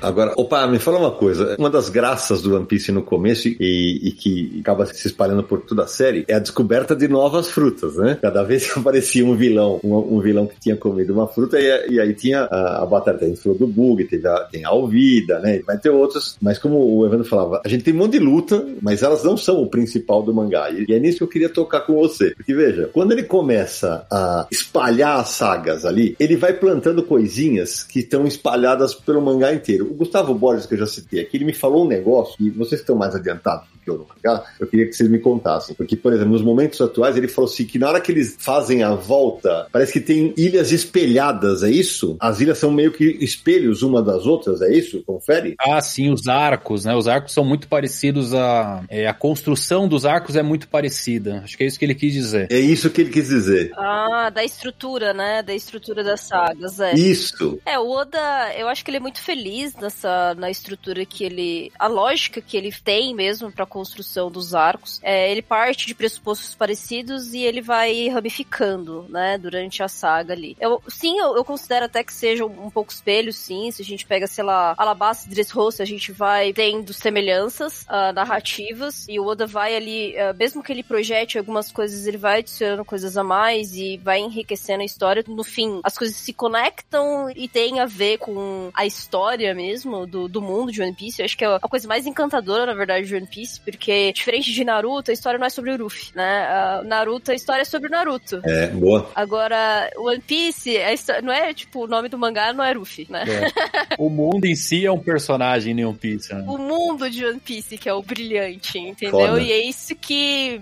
É isso que eu me apaixono, na verdade, por One Piece, e é isso que me faz continuar lendo, inclusive. Que, assim, o Luffy, eu gosto muito do personagem do Luffy, eu acho que o Oda, ele é muito feliz de fazer as construções da a jornada dele e fazendo essas estruturas das sagas funciona muito bem como personagem. Mas quando você vai vendo uh, o detalhismo que o Oda tem de mostrar a cultura do lugar que ele quer mostrar. Então, na Ilha do Céu é uma cultura, em Alabasta é outra, em Water Seven é outra. A maneira geográfica, a arquitetura dos locais são muito diferentes e ele explora isso de alguma forma. Mesmo agora em um ano que ele teve que acelerar algumas coisas para mostrar a história mesmo, ainda assim ele cria toda uma narrativa do tipo, tá, eu vou pegar o, o Japão tradicional, né, a, a, a, o Japão feudal e tudo mais, eu vou inserir aqui. Então ele tem muitas referências do mundo mesmo, né, Water Seven é Veneza e assim por diante. Então isso é, é impressionante, é um, eu acho que é o ponto alto de One Piece, de verdade, porque na saga, às vezes você não, é o que o Evandro falou, a gente não se preocupa com a luta. A luta, ela é um, um ponto secundário que ela em algum momento vai precisar acontecer pra narrativa andar. No entanto, eu posso ficar 10 minutos numa única página observando não só os diálogos, mas o que tá acontecendo no fundo, entendeu? E isso, sim, é um ganho absurdo, sabe? São poucas histórias na Jump que a gente tem um detalhismo tão grande, sabe? Mesmo uma saga, um arco, né, sendo, sei lá, ah, é parecido com o outro, e aí a gente pode realmente entrar numa, numa discussão aqui, o que, que é melhor, o que, que não é melhor, se o Oda é preguiçoso, se o Oda é preguiçoso, que eu acho que não é o caso, mas enfim. Ainda assim tem muita riqueza no, no processo criativo, sabe? Então, sim. é um universo de verdade, assim. A gente vai pegar Senhor dos Anéis, vai pegar Game of Thrones. Meu, One Piece é isso, assim. É um universo, é verdade. É um universo. É tanto que ele cria várias raças diferentes e, e não só assim, de humanos. Tem os homens peixes que vivem né, debaixo do mar. Então, assim, é, um, é, muito rico tudo que ele constrói pra esse universo de One Piece. E é o que eu falei, ele é um grande construtor de personagens, cara. É, eu acho que a, a série, ela tem essa longevidade de 25 anos justamente pelo fato dela ser detalhista, como a Pá falou. Eu acho que esses detalhes que ele cria e que enriquecem o mundo, eles precisam de tempo. Então eu não acho que a série ela seja tão longa assim, porque é uma história muito longa, mas sim porque ele dá detalhe para tudo. Ele dá detalhe para cultura, para ilha, para os personagens. Assim, ele dá detalhe para personagens que aparecem por alguns capítulos. Tem personagem que tem flashback que a gente nem lembra mais do personagem. Então, assim, ele faz questão de que o, a gente se identifique com esses personagens e com esse mundo. E justamente pela longevidade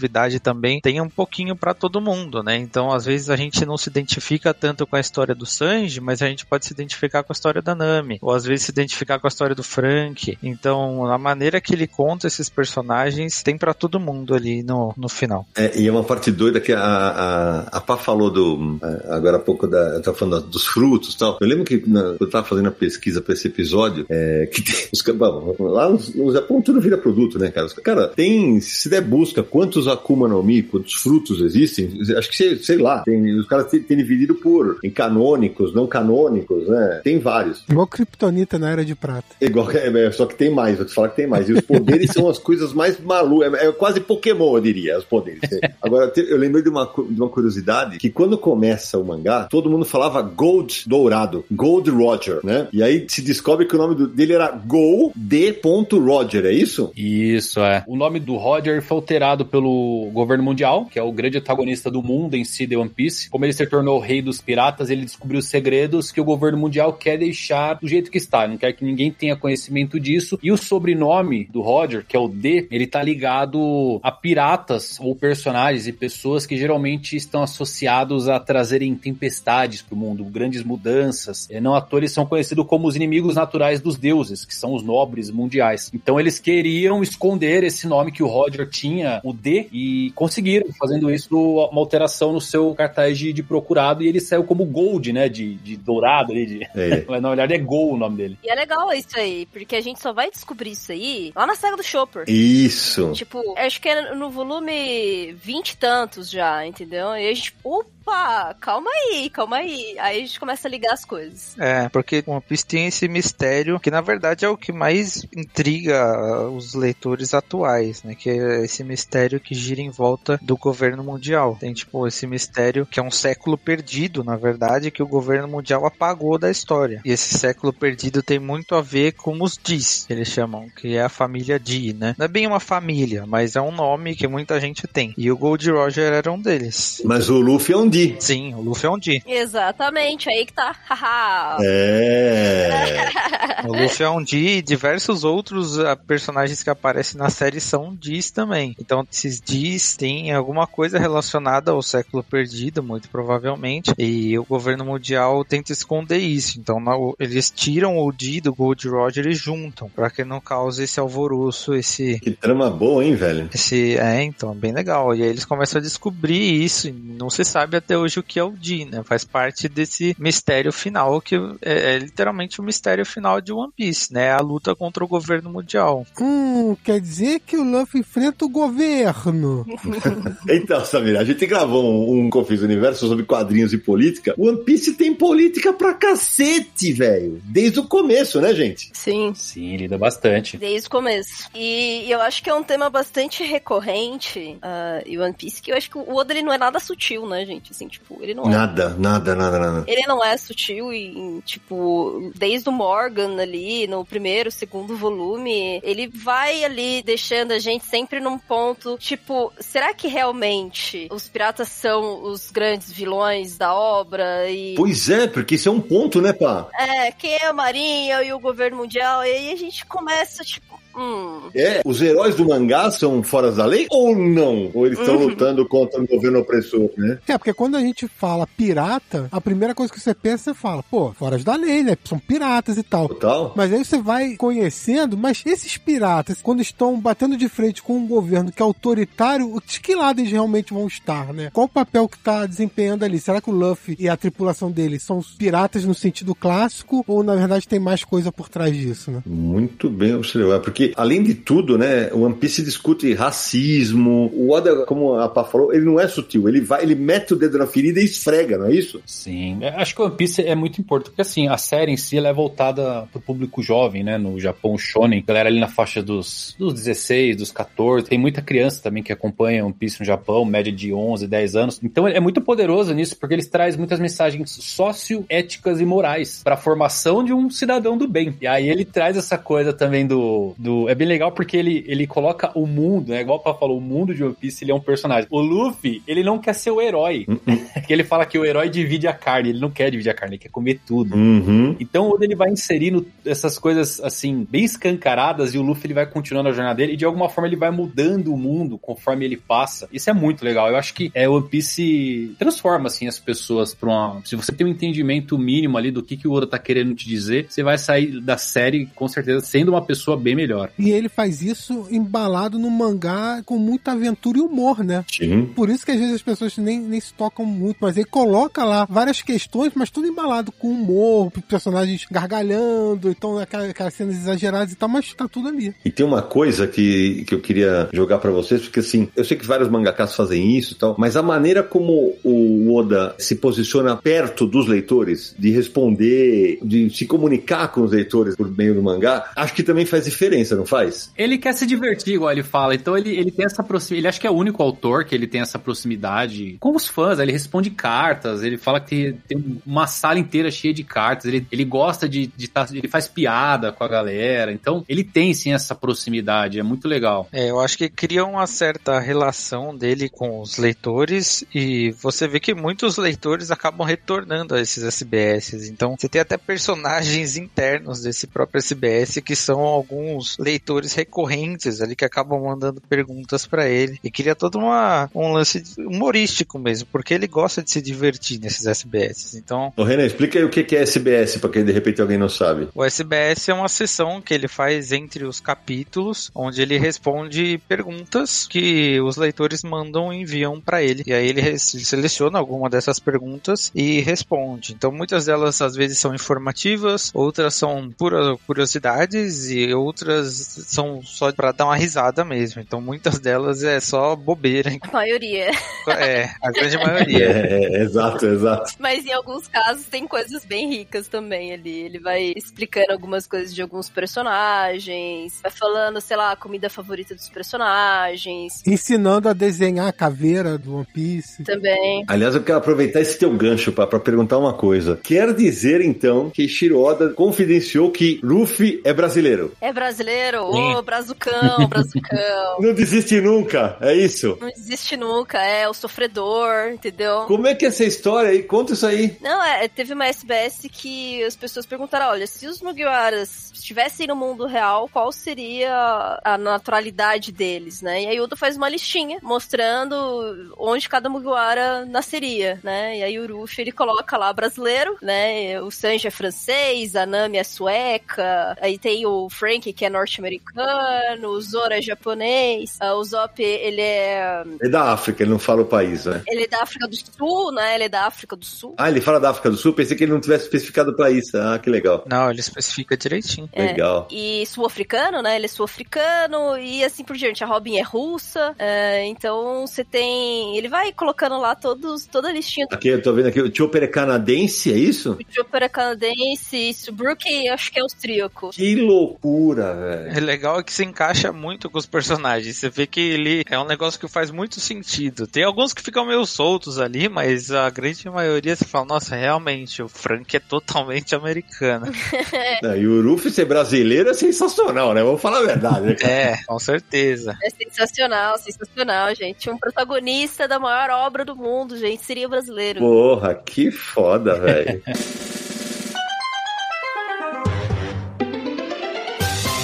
Eu queria voltar pra vocês o seguinte: é, quando eu parei a minha leitura, que eu prometo que retomarei, então eu não vou escolher minha saga favorita, porque eu, eu parei lá atrás, né? Eu lembro que quando o Renan começou, pai, você tem que ler essa daqui, você tem que ler. Eu falei, puta, filho, eu tô tanta coisa atrasada, não sei o quê. E aí eu achei, e agora eu vou fazer de advogado do diabo, que ele, ele veio me contar quando os personagens voltam mais adultos. Eu falei, ah, não, puta papagaiada.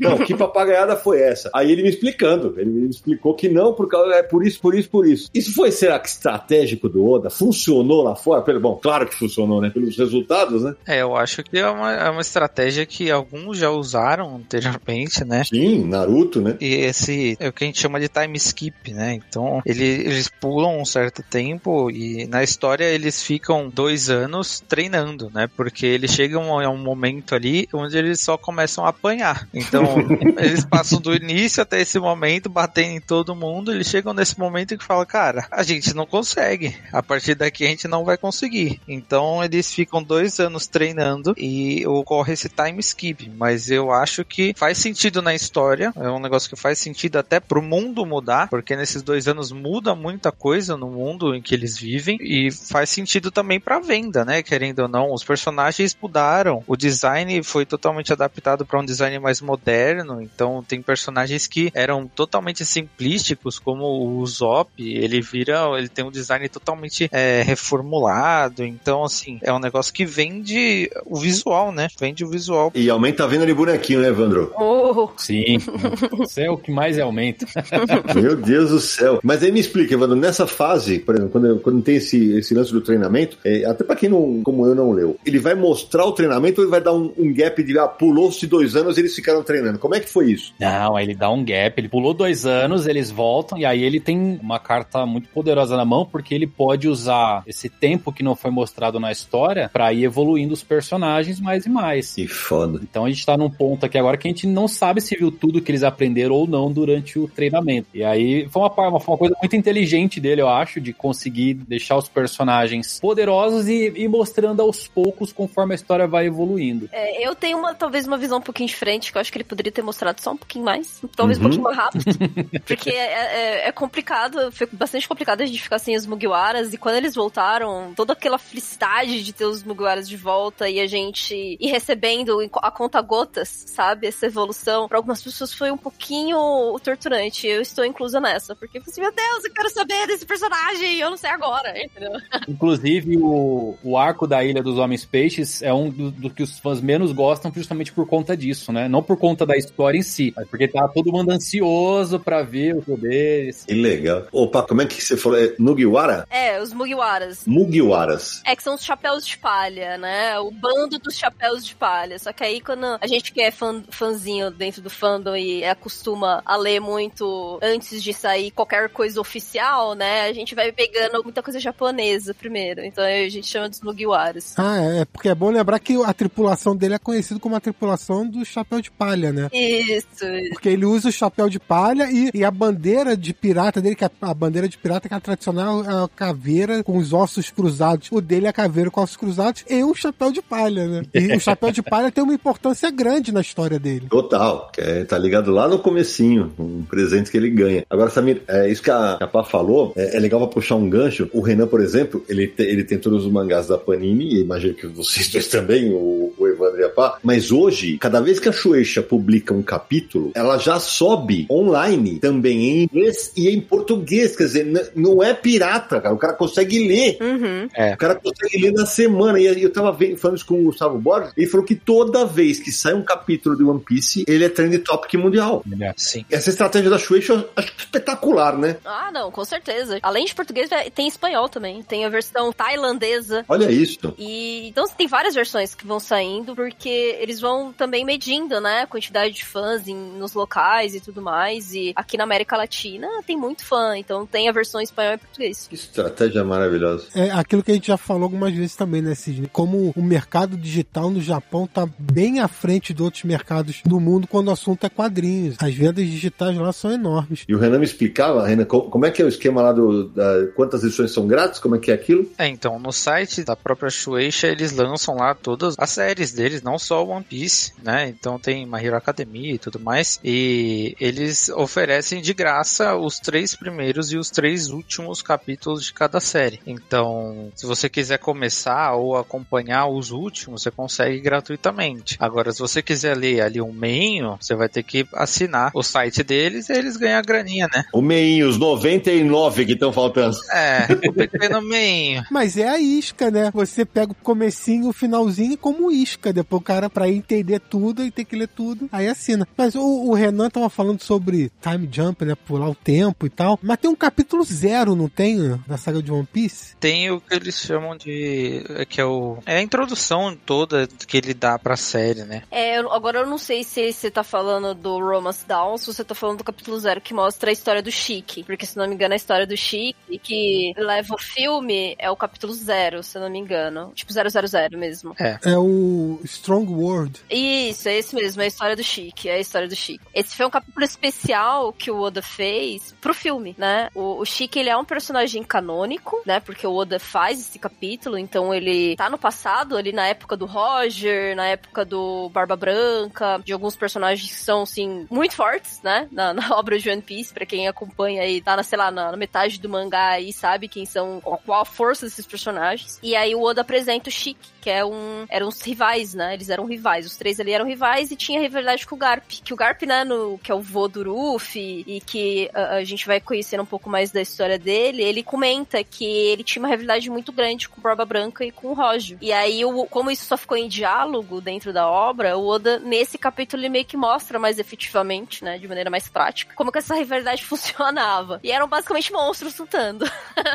tá? Então esse é um capítulo bem de entrada, bem legal. Ele tá no Databook Blue Deep, pra quem for ler aqui no Brasil, porque ele não tá no, no volume dos volumes comuns da Panini. E o Oda fez um recente também agora pro filme Red, que acho que deve entrar mais ou menos nesse esquema aí, de ser um capítulo especial, assim. Ele não tá exatamente, sei lá, 100%, né, dentro da obra, mas em algum nível ele está. É a mesma coisa do Chique. É, eu acho, eu gosto do capítulo também, mas eu não acho legal os novos leitores começarem pelo zero. Eu acho ele é exatamente isso. Ele é um capítulo de introdução para um filme que apresenta um personagem canônico e que tem sua devida importância, mas eu não acho que ele tenha uma certa importância. Esse capítulo não tem uma certa importância no início da série. Eu acho legal a pessoa ir lá depois que ela descobre bastante do One Piece, ler o capítulo zero, que mostra umas curiosidades bem interessantes. Eu fui aqui dar uma pesquisada né, em cima do que o Renan e o Evandro falaram, né? Da, daquele gap do, do pulo dos dois anos, né? E foi na edição 61 da Panini. E aí tem, eu, eu falei, que cara legal que é o Eiichiro Oda. Ele faz a capa da edição 61 numa releitura da capa do número 1. Sim, Né? sim. Cara, que coisa mais linda isso aqui, velho. Só que aí com todos os personagens novos que estão no bando, né? Uhum, Exato. uhum. E a color spread também. Tem uma, uma- no- nos primeiros capítulos você tem uma color spread, né? Um wallpaper, enfim. Aham. Os mais antigos devem conhecer como wallpaper. Que tem lá a Nami comemorando, jogando o tesouro pro alto e tudo mais. O, o Oda também faz a releitura dessa color spread. E com todo mundo do bando, né? Até o time skip, né? O Jinbe não tava ali, mas ah, os outros, todos os personagens estavam. É maravilhoso. O Oda, assim, ele, ele tem paixão pela obra dele. É, é nítido né, que ele é apaixonado pelo que ele faz. É absolutamente nítido que ele é apaixonado. Agora, v-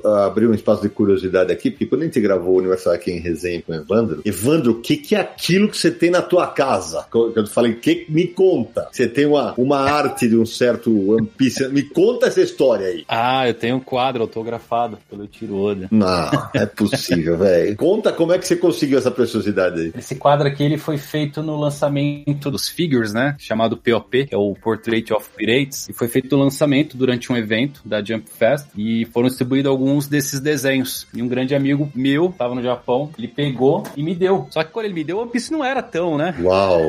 mainstream como é agora. E aí eu tenho hoje com muito carinho guardado aqui enquadrado um desenho do Luffy, tá o Luffy, o Sanji, a Nami e o autógrafo do Oda. Que chique, hein, malandro? Eita, vai, ó. É, isso aqui é meu tesouro, é meu te... isso aqui é meu One Piece. Dia eu olho pra ele. Esse é teu One Piece, né? Fala a verdade. Esse é o teu One Piece, né? Putz, grila, velho. Vou te contar. Agora, a gente tava falando, Renan, fora do ar, você falou que, a, a- claro, a, a saga, a gente não vai dar spoiler das sagas mais recentes e tal, mas que tem desdobramentos do One Piece em outros títulos, né? Sim, existem alguns títulos spin-offs que são histórias de outros personagens que não necessariamente estão dentro do One Piece e são feitos por outros autores, que outros mangakas do Japão. Então você tem um spin-off do Ace, que é um personagem muito querido pela comunidade também, que foi feito pelo autor do Dr. Stone. Então é um mangá bem legal, por sinal. O cara desenha muito e ele dá bastante foco ali na, na releitura dos personagens, porque ele apresenta personagens já conhecidos, só que num traço totalmente diferente. Então é bem legal ver a releitura que ele dá para alguns personagens. E você tem outro do Sanji também, que é um mangá mais focado na na, culinária, até porque é feito pelo autor do Food Wars. Opa, mas nesse caso, é, tem supervisão do Eiichiro Oda? Porque eu imagino que o direito autoral dos personagens são dele, né? Sim, sim, sim. É, eu, assim, o Oda ele meio que se supervisiona as coisas, mas também não tem como aprovar todos os detalhes possíveis, né? Então é mais ou menos, eu acho que uma comparação justa aí é quando a gente tem, a, sabe as obras do Kurumada, que não são desenhadas especificamente por ele, mas ele recebe o nome, ele acompanha em algum nível. Sim, sim. É mais ou menos isso também com o Oda, inclusive assim, com tudo que é relacionado ao One Piece, inclusive até o anime. Em alguns, em alguns momentos ele dá lá os seus pitacos, algumas coisas assim, mas é não comanda de maneira geral, né? Só, vai, obviamente tem, recebe os direitos autorais, a obra Claro. é dele, ele dá ali alguns pitacos, tem algum nível de conhecimento, mas você tem mais a parte de expressão criativa, né, cultural e criativa dos autores mesmo que pegaram essa releitura. Então é, é do autor de Dr. Stone mesmo, do, o autor de Shugeki no Soma, que fizeram essa releitura e veio da cabeça deles e, ah, beleza, vamos seguir em frente, entendeu? Tem um pouquinho aí também de autonomia de todo mundo. Ô Evandro, me fala uma coisa. Como o mangá ele é semanal e, vocês me falaram o número de, de episódios do anime é, é também assustador, é claro que o nosso foco aqui é no quadrinho, mas as histórias, evidentemente, têm divergências, né? Eu lembro, por exemplo, na saga do Sanji, no, no anime, o, o chefe dele não come a perna, que aquilo é um negócio puta, super chocante no mangá, né? Quando acontece. No, no- anime não tem, né? As histórias do hoje, no, no anime, elas seguem mais ou menos a mesma linha ou, ou já tem uma independência? Sim, então, estão bem fiéis, é, inclusive expandem coisas que o mangá acaba acelerando. Às vezes é, você tem embates, duelos, que é um quadro só no mangá e o anime acaba estendendo isso. Uhum. É, eu vi até que agora, pro último arco, o Oda ele tava né, deixando com uma liberdade maior pra equipe de animação para eles estenderem a parte das lutas, mas tá, tá bem fiel, assim, no geral, tá mantendo tudo o que acontece. Legal. Coisa que o anime talvez exagere um pouquinho mais é, em relação ao mangá, assim, no quesito de, de- ah, adiciona muitas luzes, né? Muitos efeitos, aquele som de disco voador, sabe? Uhum, uhum, claro, lógico. Assim, eu acho que uma única crítica que eu deixo é que One Piece já passou da época de tentar replicar uma luta de Dragon Ball. Não é assim que funciona. Então o anime ele tá muito atualmente com aquela coisa, aquela aura, e o personagem parece que tá literalmente voando. É coisa que você não vê no mangá. É tenebroso. É, mas assim, a parte da história em si, que é o miolo central, tá, tá bem fiel. Legal demais, legal demais. Agora eu te- eu tenho uma, uma provocação aqui pra vocês, porque assim, é, eu lembro que quando começa o mangá, né, o Ruffy ele tem uma, ele quer ser o maior pirata de todos os tempos, tal. E aí quando começam a botar preço pela cabeça dele, né, acho que se eu não me engano ele, a- a- ele é o mais caro do ano, né?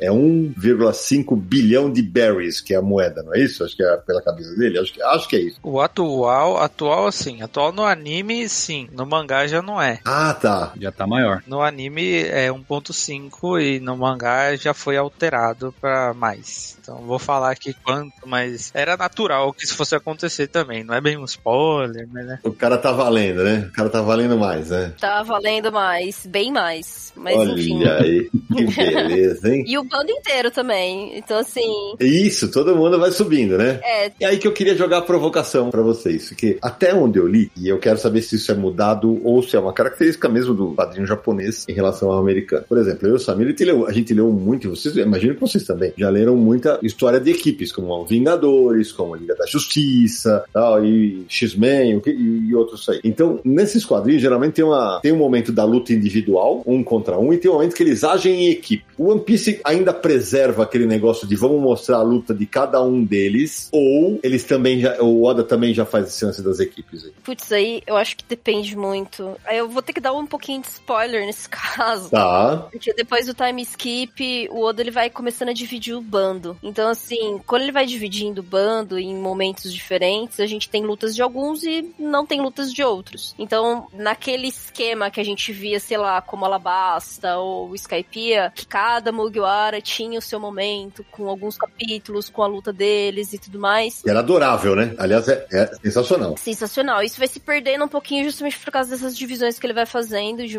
maioria das vezes realmente de maneira estratégica, porque ele vai começar a apresentar muitas outras coisas. Então, se ele coloca realmente cada Mugiwara lutando lutando ali como na como ele fazia antes, ele vai perder muito mais tempo e vai deixar de contar algumas histórias. Então a gente não tem tanto isso, mas a gente tem a apresentação de muitos outros personagens que vão passando durante a saga e que eles vão ser bastante impactantes no quesito história mesmo, no quesito narrativo. Então, cada vez são nomes mais importantes.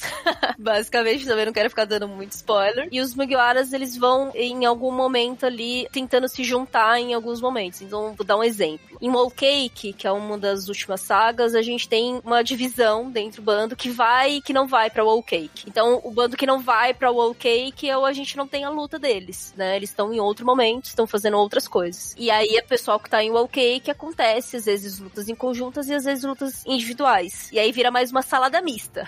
Nem todos também têm lutas individuais. Ah, legal. Eu acho isso uma decisão muito interessante do Oda também. Ele, ele chega em um momento onde ele precisa dividir a turma, não necessariamente por causa da história, porque eles poderiam muito bem ir juntos, mas chega um momento que tem tanta gente que não tem mais espaço para ter luta e quadro para todo mundo. Então ele tem essa decisão interessante de dividir. Então no, nesse último arco que ocorreu agora fazia, por exemplo, vários anos em que eles não se reuniam todos juntos, porque nos últimos arcos eles ficaram divididos, né? Justamente por causa dessa decisão de dar mais espaço e mais é, holofote para eles individualmente, porque todos eles juntos não teria como.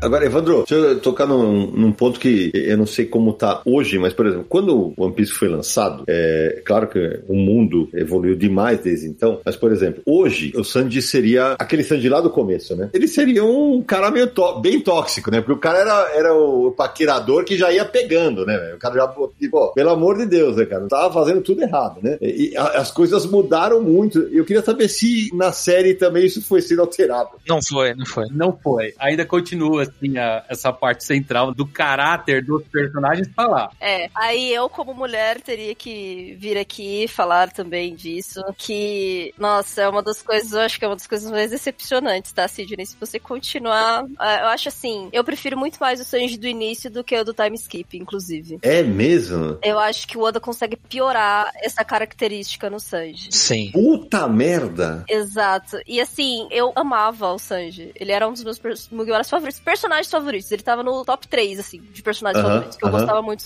E depois do time skip, assim, durante e depois do time skip, tá? Porque o Oda ele vai mostrando um pouquinho a conta-gotas mesmo, assim, do treinamento deles, tá? Então, um pouco antes de realmente eles se reunirem de volta, a gente tem algumas coisinhas antes. E assim, meu, mas piora, e piora assim de um jeito que é amargo. Ai, caralho. É amargo, assim, tipo, é um pouco triste em alguns casos, sabe? Porque vai ficando um pouco forçado. Então o Oda deve apanhar lá, né? Não, não sei se esse é um sentimento do Japão, mas eu acho que é uma discussão que tá mais em voga no Ocidente. E aí eu digo Ocidente América Latina também, né? Mas assim, o Oda ele acerta em algumas coisas, mas ele não acerta com o Sanji.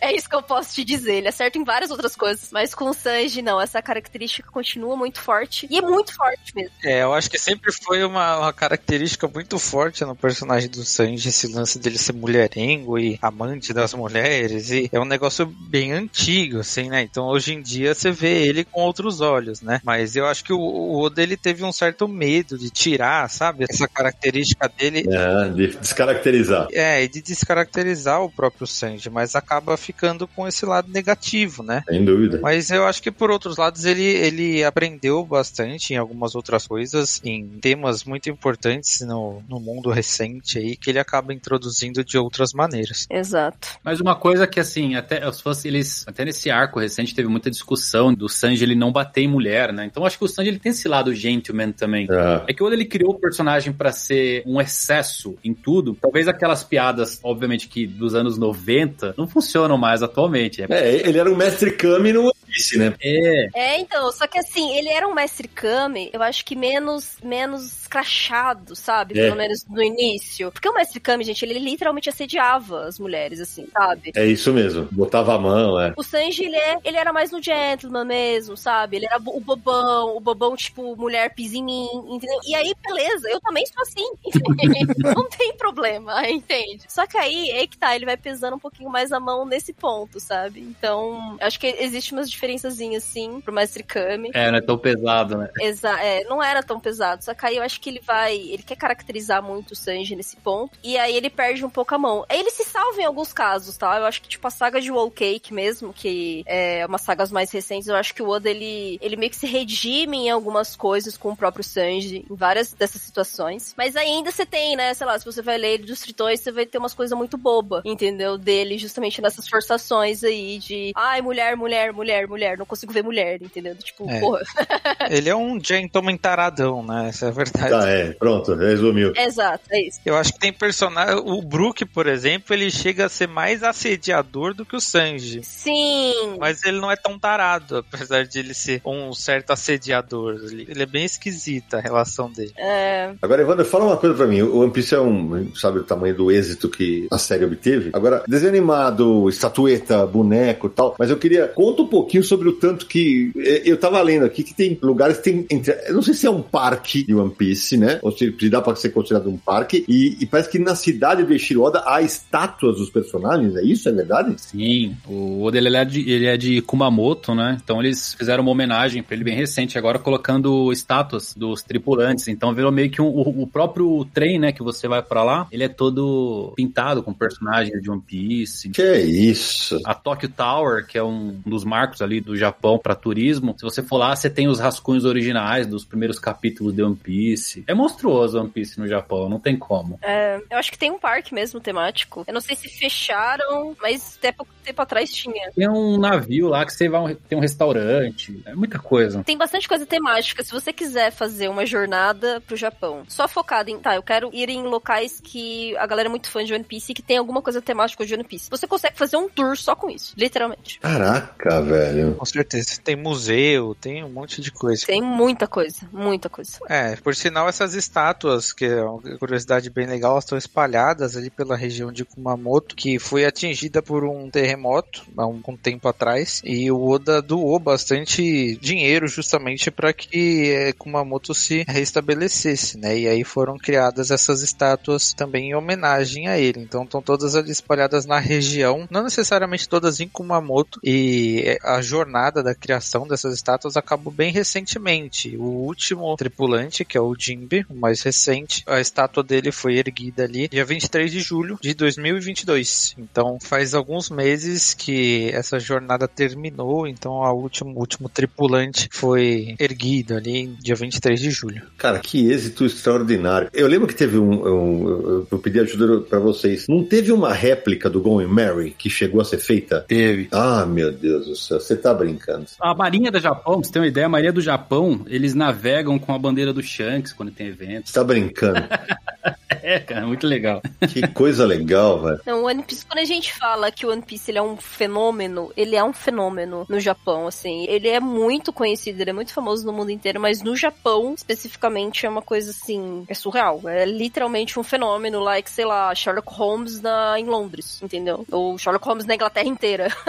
Ah, que barato. Isso é um negócio maluco, porque assim, eu confesso que quando eu comecei a editar mangá, eu falei, ah, imagina, né? Nada vai ser maior que Dragon Ball, cara. Não dá mais, né? Não dá mais. Não dá. Já que você falou Dragon Ball, Sidão, teve um crossover do One Piece com Dragon Ball. Não, não é aquele desenho que você falou, que você viu, não. Um- uma história que os dois se encontraram. É mesmo? É, tem, tem os especiais é, de crossovers que a Jump faz. Teve alguns de One Piece. Acho que. Não sei se chegou a anime, acho que teve anime disso também. É tudo como um grande, uma grande festa mesmo, assim, sabe? Tipo, vamos reunir os principais, as principais marcas. Então, você tem ali Dragon Ball, você teve com Naruto, você teve com Toriko, que Toriko no Japão é conhecido, tá? Aqui é um, é um grande flop, É. tá? Mas no Japão ele foi bem. Então, Toriko ganhou bastante coisa. É, o episódio como o próprio Goku é junto com o Toriko, né? É. São os três juntos. Que doideira. Não tem a ver, não é canônico nem nada, mas é tipo. É, é um especial. Saquei. É, vale pra venda, né, gente? É marketing, venda. Vale,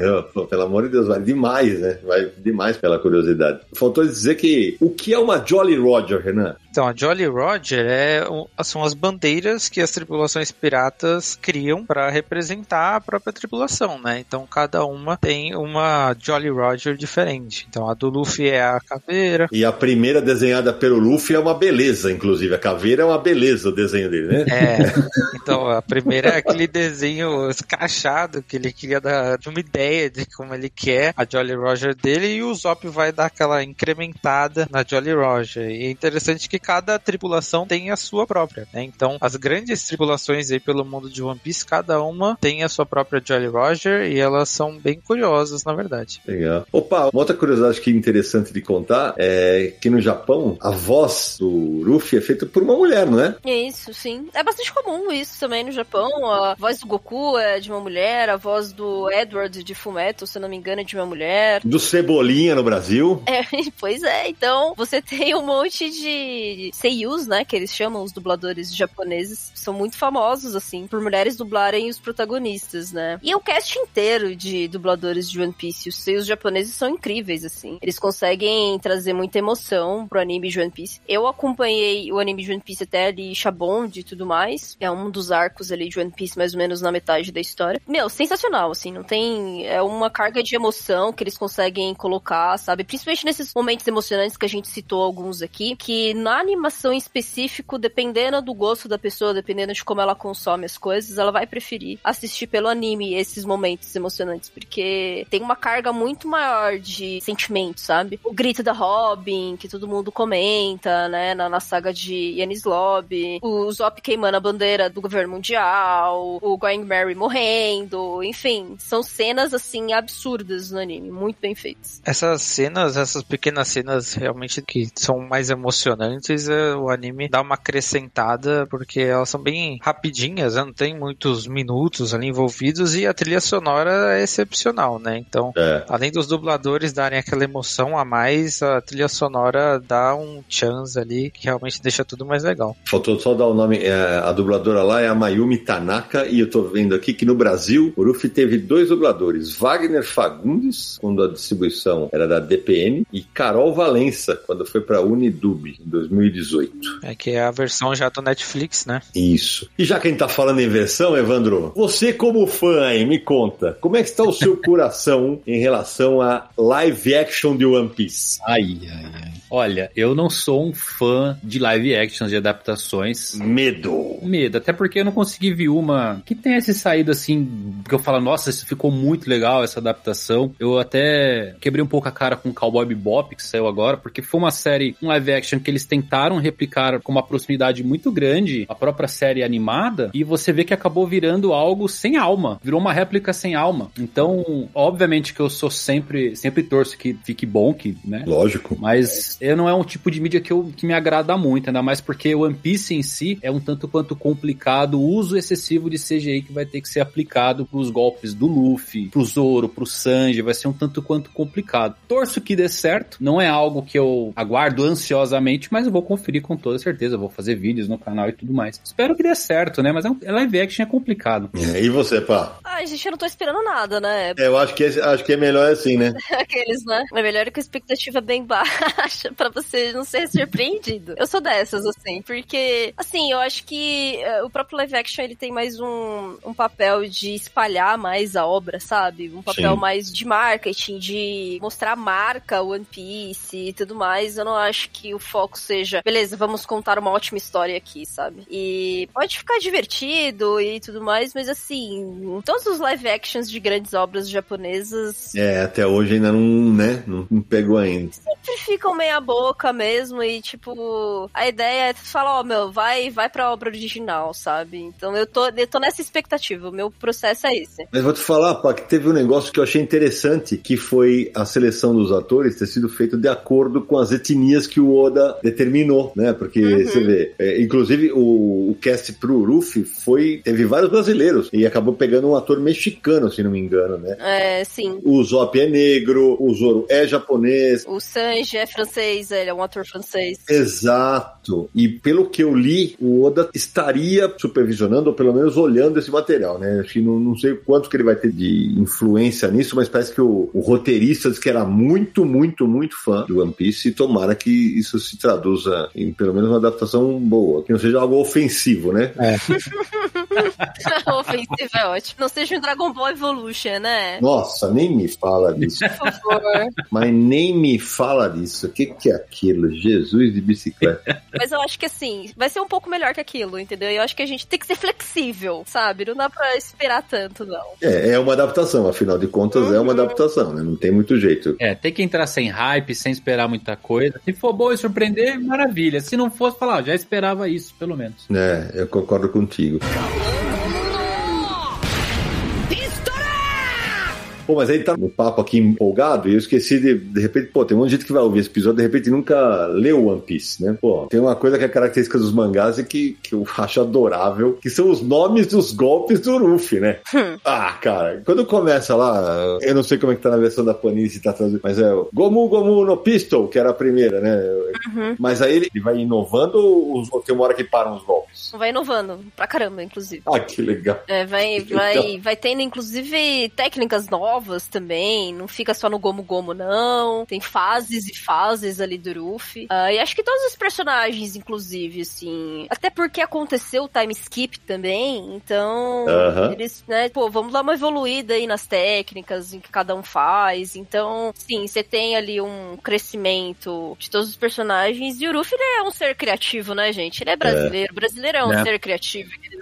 é- Eita lasqueira. Os golpes do Luffy todos são nomeados com o nome de arma, né? Então você tem a metralhadora, você tem a bazuca, você tem o foguete. E o legal é como o Oda representa isso graficamente, né? Porque quando é o metralhador, a mão dele faz várias vezes é, Faz a metralhadora de soco mesmo. o soco, cara. É, é realmente é, é um show de criatividade. Samir, eu sei que você é mais dos heróis, mas eu vou te falar. Sabe que eu adoro o Homem Borracha dos quadrinhos, mas eu acho que o personagem de borracha mais legal que tem é o Luffy. Pronto, falei. É, ainda tem o seu Fantástico também. é- Tem o Senhor Fantástico e o Homem Elástico também da, da DC. Uma das coisas bem legais agora em relação ao mangá é a homenagem que o Oda fez, né? Pra todo o quadrinho, pra toda a animação com a última forma do Luffy, porque é inspirada no- nos quadrinhos do Rubber Rose, aqueles Hum. dos anos 1920, 1930, início da Disney, aqueles personagens que não tinham articulação, que andava. Ele fez uma, uma baita homenagem. Eu não vi isso aí. Isso é spoiler pesadíssimo pra anime, hein?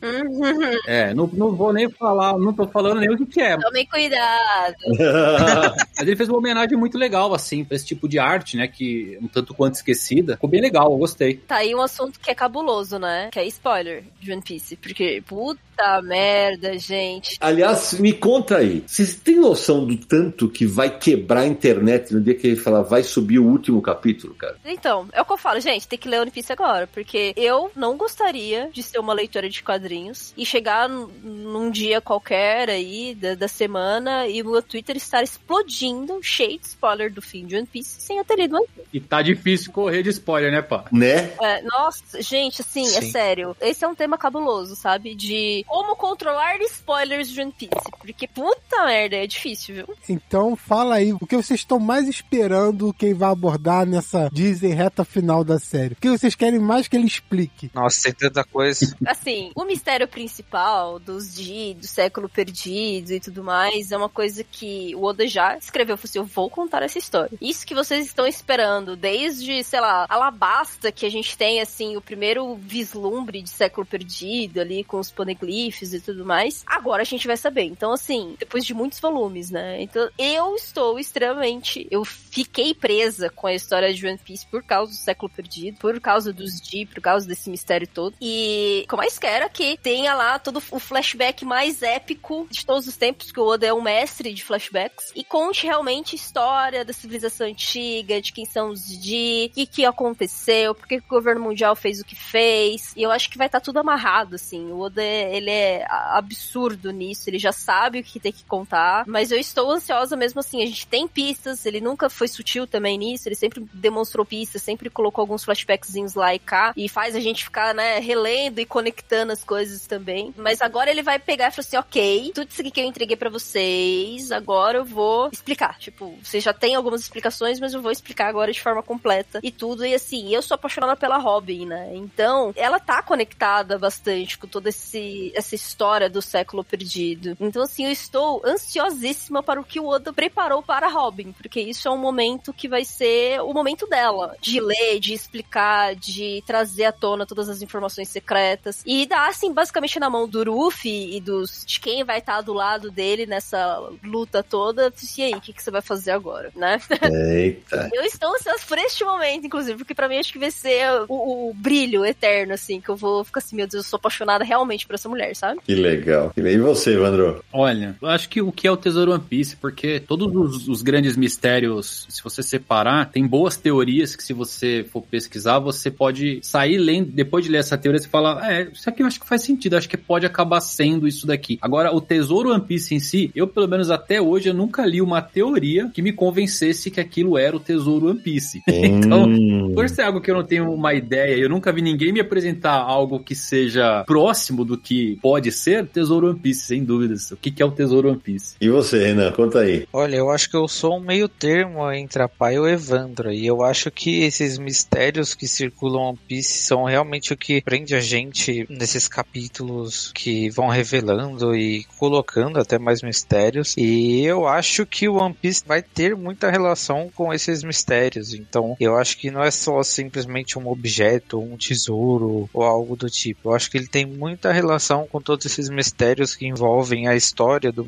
mundo de One Piece e com diversas outras coisas. Então, eu tô esperando bastante para que todas essas pontas soltas se conectem no fim e façam um final bem legal. One Piece é conhecimento. É, Então, você sabe que eu acho. Esse é palpite puro, né? Claro, né? Cara, eu não creio que o Eiichiro Oda vai chegar no final e falar assim: então tá bom, a gente achou e agora nós somos ricos. Eu, eu duvido que ele termine assim. Eu acho que ele vai ter negócio. Então, e aí? Vamos continuar? Vamos achar uma outra coisa? Não sei o quê. Eu acho que vai, eu acho que vai terminar eles voltando pro mar. Sei lá, achou palpite puro. Não, mas eu acho que isso aí é óbvio, assim. Não é que é óbvio, mas assim, tem um momento que o Ruffy pega e fala assim: olha, pra mim, ser rei dos piratas é ter a maior liberdade do mundo. Ah. A liberdade no sentido de, tipo, vou navegar onde eu quiser, quando eu quiser, e todas as pessoas também terão isso. É, tipo, é um sentimento que é muito coletivo, sabe? Até pela personalidade dele e o que ele vai fazendo no- durante os arcos. Então, assim, obviamente, assim, eu vou ser o homem mais livre do mundo, mas para isso ele vai precisar fazer toda a mudança do, do mundo, né? Então, por isso que as duas coisas estão conectadas. Então, assim, ok, você vai tirar a tirania máxima de alguma forma, e com isso você vai ser o homem mais livre e ao mesmo tempo você vai deixar também as pessoas mais livres. Ah, essas teorias são adoráveis. É absurdo, assim, é. Pra mim é, é uma puta mensagem, assim, sensacional. Sensacional, de verdade. Concordo. Eu acho que é o que vai acontecer mesmo. Tipo, vai chegar no fim, vamos pro mar. Que eu acho que essa é a maior, tipo, mensagem possível. É, agora eu tô quebrando a cara, tava pensando aqui, né? Tava, quando vocês estavam falando, ele falou assim: se o Eiichiro Oda não terminar, se de repente no 120, vai, a Panini tem que torcer pra ser múltiplo de 3, né? Porque o 3 em 1.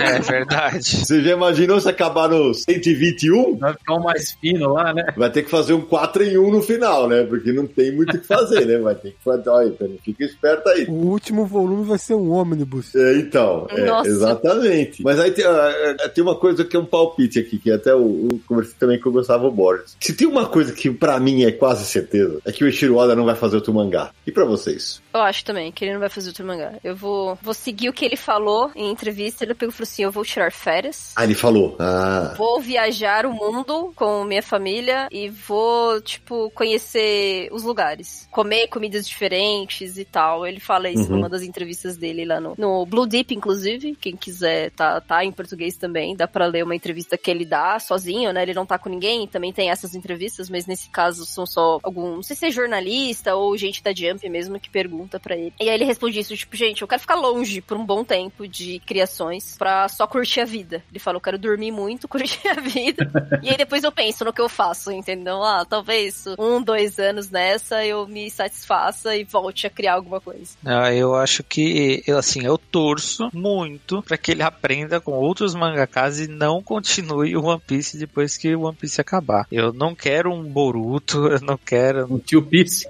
Nossa, pelo amor de Deus, não. Nossa, eu tô completamente com você, Renan. Não faça isso, Oda, pelo amor de Deus. Não, que coisa horrível. Mas apesar de eu não querer que ele continue o One Piece, eu adoraria, adoraria que ele publicasse histórias histórias que ficam soltas ali no mangá de One Piece e que eu sei que ele com certeza já tem muitas delas prontas. Eu adoraria ver a jornada do Gold Roger, eu adoraria ver é, histórias soltas ali de tripulações gigantescas muito antes do Luffy, sabe? Que fizeram história. Eu adoraria, compraria centenas de volumes se fossem escritos antes da história do Luffy. É um verme. Não sei pra quem puxou esse cara, pelo amor de Deus. né?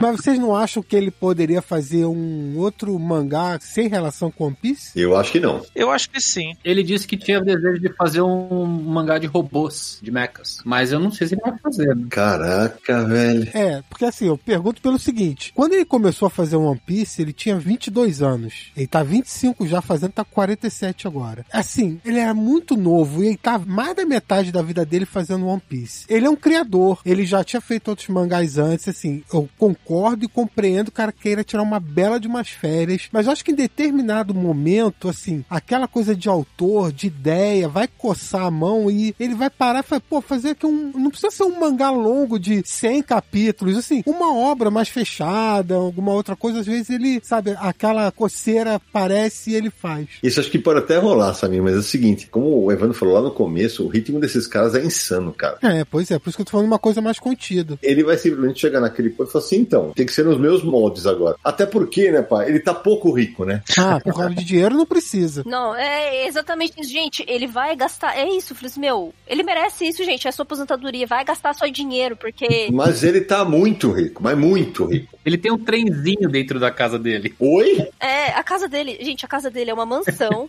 Fale-me mais sobre isso. E é isso, é isso que dá. E é isso que dá uma pessoa que ganha muito dinheiro e tem pouco tempo de vida útil, digamos assim. Útil, eu digo, de bem-estar, né? Porque o bicho só trabalha, workaholic. Que ele gasta dinheiro com as coisas mais esquisitas do universo. Então, assim, ele tem uma réplica de, de uma estátua do Bruce Lee em tamanho real, que vale milhares de dólares. ele tem um trenzinho dentro que funciona, é um trem mesmo. Você senta no trenzinho e o trenzinho anda. Ah, não é um trenzinho de brinquedo. Tô achando que é um trenzinho de brinquedo. Não é um trenzinho de brinquedo, é um trenzinho humano mesmo. Imagina o tamanho da casa do cara, gente. Meu, é insano. Tem uma. Essa entrevista aconteceu há pouco tempo. Tem várias fotos que eles tiraram da casa do Oda. O Oda ele tem uma banheira, uma banheira que é surreal, com um dragão, assim. É gigante, gigante a banheira e tal. uma, quase uma hidromassagem. Eu fiquei pensando, Oda, bota isso aí no Airbnb. É aqueles. Quando eu for pro Japão, eu quero ir pra esse lugar aí, sabe? É insano. Ele gasta todo o dinheiro dele com a casa ali. Porque, meu, é o único espaço que ele tem pra ter um bem-estar, pra descansar, né? Então ele faz tudo na casa dele. Por isso que eu tô achando que quando ele acabou One Piece, ele falou assim, mano, eu tenho muito dinheiro. Eu vou viajar o mundo. A galera nem sabe como é que é a minha cara hoje, entendeu? Nem sabe. Eu vou pros lugares tudo do mundo. Vou viajar, vou conhecer, vou gastar meu dinheiro. Aí depois eu penso, entendeu? Depois eu faço um mangazinho de robô. Depois eu ajudo a galera a fazer uns spin-off aí de One Piece. Porque eu acho que ele não vai ter saco pra ficar desenhando de novo, não. Eu não teria. Então eu entenderia o Oda se ele não fizesse isso, entendeu? Eu gostaria muito que ele tirasse umas férias bem longas. Porque 25 anos numa mesma obra, eu acho que assim, descansa pelo menos uns 5 anos, entendeu? É, cara, é pra pensar, vou te falar, cara. Meu Deus do céu. Agora, Evandro, nessas entrevistas aí, ele mostra o rosto dele, não? Não, nunca mostrou. Olha que doido. Tá sempre, sempre coberto. Você acha em fotos só. Que doideira, né? É porque tem que se preservar mesmo.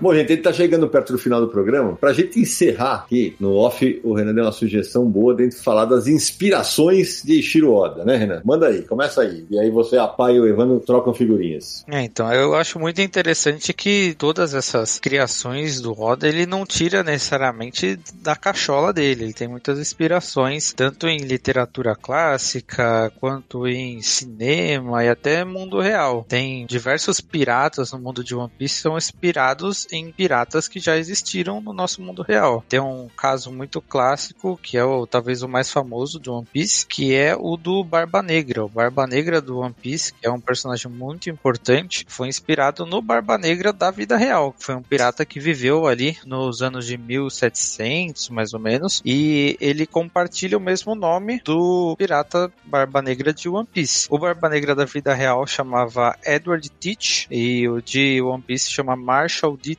Então ele compartilha ali o seu último nome, enquanto o nome do Edward, que foi o primeiro nome do Barba Negra da vida real, foi pro Barba Branca. Então Barba Branca chama Edward Newgate. Então eles compartilham esse nome. E ele também tem uma curiosidade bem legal que muita gente não sabe, mas o pirata Barba Negra da vida real, ele também era conhecido como Tet. E Tet também é um personagem de One Piece que é muito importante pro desenvolvimento do Barba Negra do One Piece, que é um personagem no qual ele assassina para roubar a fruta que seria dada a ele, que é algo que ele almeja desde muito tempo. Que legal. Não, o Oda, assim, eu acho que se a gente vê os principais autores da Jump e tudo mais, eu acho que o Oda, ele é o mais diversificado, assim, mais plural, eu diria, sabe? Porque ele vai pegando referências do nosso mundo e ele não pega só uma referência de um pirata, ele não pega uma referência de um navio, ele vai pegando referências de arquitetura, históricas, é, vai pegando do próprio cinema, que nem o Hannah falou. Então, assim, One Piece, ele é uma coxa de retalhos que você vai pegando referências de várias coisas, muitas coisas, muitas coisas. Então, o, o Oda, ele é um ser, um ser humano, que ele é muito curioso com o mundo. One Piece, ele não é uma história propriamente japonesa, sabe? Ainda que tenha muita vibe japonesa, porque, né, o Ishiro Oda é japonês. Mas você tem, assim, ele é apaixonado, por exemplo, por Star Wars, ele ama leituras ocidentais, ele sabe o que o mundo fala, sabe? Ele não fica ali muito focado na, na própria fama de capítulo a capítulo, sabe? É, o One Piece já não precisa também mais disso, ah, eu preciso estar em primeiro nas votações da Jump, porque senão o meu mangá vai ser cancelado. O Oda não tem mais essa preocupação há muito tempo. Então eu acho que isso, assim, criou um terreno fértil para ele absurdo. Então ele tem referências absurdas, assim, de personagens icônicos e tal. Eu tô besta aqui antes de passar pro Evandro, eu tô besta aqui que eu achei uma página em inglês aqui de referências. É, por exemplo, o Basil Hawkins foi baseado no membro da banda Slipknot, o Joey Jordison. Eu falei, mas que? é, o Enel da Ilha do Céu é o Eminem, sabe? Tipo, porque ele é muito fã de Eminem. Vocês estão malucos. Não, e, e pior que eu tô vendo agora que o, o, o Brook, o Brook, cara, ele lembra o Slash do cabelo do Slash do Guns N' Roses. É. Exatamente. E com o visual da caveira do Estranho Mundo de Jack. Rapaz, que legal. As referências visuais é, são incríveis. É pra recomendação de quem tá escutando é procura personagens reais do One Piece, você vai achar cada coisa interessante em relação ao, ao visual, design dos personagens. E também de em questões políticas históricas, sabe? Se você pega, por exemplo, eu vou tentar não dar muitos spoilers, tá? Mas você tem um, um momento de uma saga que ele vai falar de um país que deixou de ser país e que esse grupo, essa organização, né, já que não é mais país, essa organização, ela estimula golpes de Estado. E essa organização em específico, o Oda ele traz várias, várias referências do militarismo nazista. E você fica, caralho! E aí, assim, ele conecta essas referências históricas com o que essa própria organização é, que o Oda, ele, tipo, eles são filhos da puta. Eles não são assim, tipo, eles não são bonzinhos. E ele vai trazendo várias referências, dando motivações, inclusive, pro Mugiwara, do tipo, eu não quero me aproximar dessas pessoas. Eu não quero estar em coluio com essas pessoas, entende? E esse próprio personagem fica assim, tipo, ai, cacete, em algum nível eu vou ter que me relacionar com eles, eu não tenho o que fazer, sabe? Eu fui posto aqui num fio, assim, eu tô num, numa corda bamba, sabe? Não, é, é, Samir, eu vou te falar, é, é, realmente as pessoas tolas que ainda têm preconceito com esse ou aquele tipo de quadrinho, né? Como tem leitor de mangá que não lê quadrinho americano e vice-versa. O brasileiro. Uhum. É uma grande bobagem. Porque, cara, eu tô vendo aqui, o Renan acabou de me mandar aqui no WhatsApp. Olha que louco isso aqui, cara. O Sabo, que é o irmão adotivo do Luffy e do Ace, tem um visual inspirado no personagem Artful Dodger, do clássico Oliver Twist do Charles Dickens, velho. Sim. Que coisa sensacional, cara. Sensacional. É, ele tem muitas dessas inspirações visuais dele são muito relacionadas aos, a, ao cinema. Então você tem muita gente do cinema e muita gente da literatura. O, os cinco almirantes do One Piece tem cinco principais aí pela série toda e cada um deles é inspirado em um ator clássico do cinema japonês. E assim, é, é idêntico a, a semelhança deles. Tô vendo as imagens aqui, Renan. Impressionante. E é muito legal também que os almirantes têm suas personalidades inspiradas em papéis que esses atores fizeram no cinema japonês, que é muito legal. E tô mandando as imagens pro Samir para que ele coloque as imagens no post que a gente vai lançar. Pô, você teve o próprio Ivankov também, que é uma puta referência de um personagem. É um personagem, basicamente, né? Um- uma drag, que é sensacional também. Então, assim, o Oda ele vai pegando várias dessas referências e, de algum jeito, essas referências de cinema, históricas e tudo mais, arquitetônicas, como eu disse, ele consegue conectar na história mesmo, da saga, do arco, entendeu? É, é absurdo, assim, é muito bom, é muito bom. Ou seja, tudo isso acaba deixando a história mais rica ainda, né? Com certeza. E gera um certo interesse para quem descobre isso, gera um certo interesse aí buscar essas histórias originais na qual ele se inspirou, né? Então tem muita coisa que eu não conhecia e que eu fui atrás porque eu descobri que ele se inspirava nisso ou naquilo e eu achei super interessante. Então é muito legal. Tem essa parte do visual, mas muitos piratas do One Piece, como eu falei, eles têm seus nomes inspirados em piratas da vida real e não é só Barba Negra. Praticamente todos eles têm nomes inspirados em outros piratas e tem alguns também que têm nomes inspirados em outras coisas. Tem um muito importante na série que é o Trafalgar de Waterloo, que é o nome dele. É um nome bem comprido. Olha o dia aí. É, olha o dia aí, um personagem muito importante também. E ele é inspirado, o nome dele, na verdade, é inspirado em duas batalhas de Napoleão, a primeira e a última, que foi a Batalha de Trafalgar e a Batalha de Waterloo. E foram as batalhas de Napoleão. E ele nomeou esse personagem baseado nisso. Muito legal. É o que a gente fala, né? Os melhores quadrinhos são aqueles que, além de te divertir, ainda te traz conhecimentos, né? Você aprende coisas lendo. E é o caso como o Renan, a pai e o Evandro estão mostrando. É isso aí. Boom.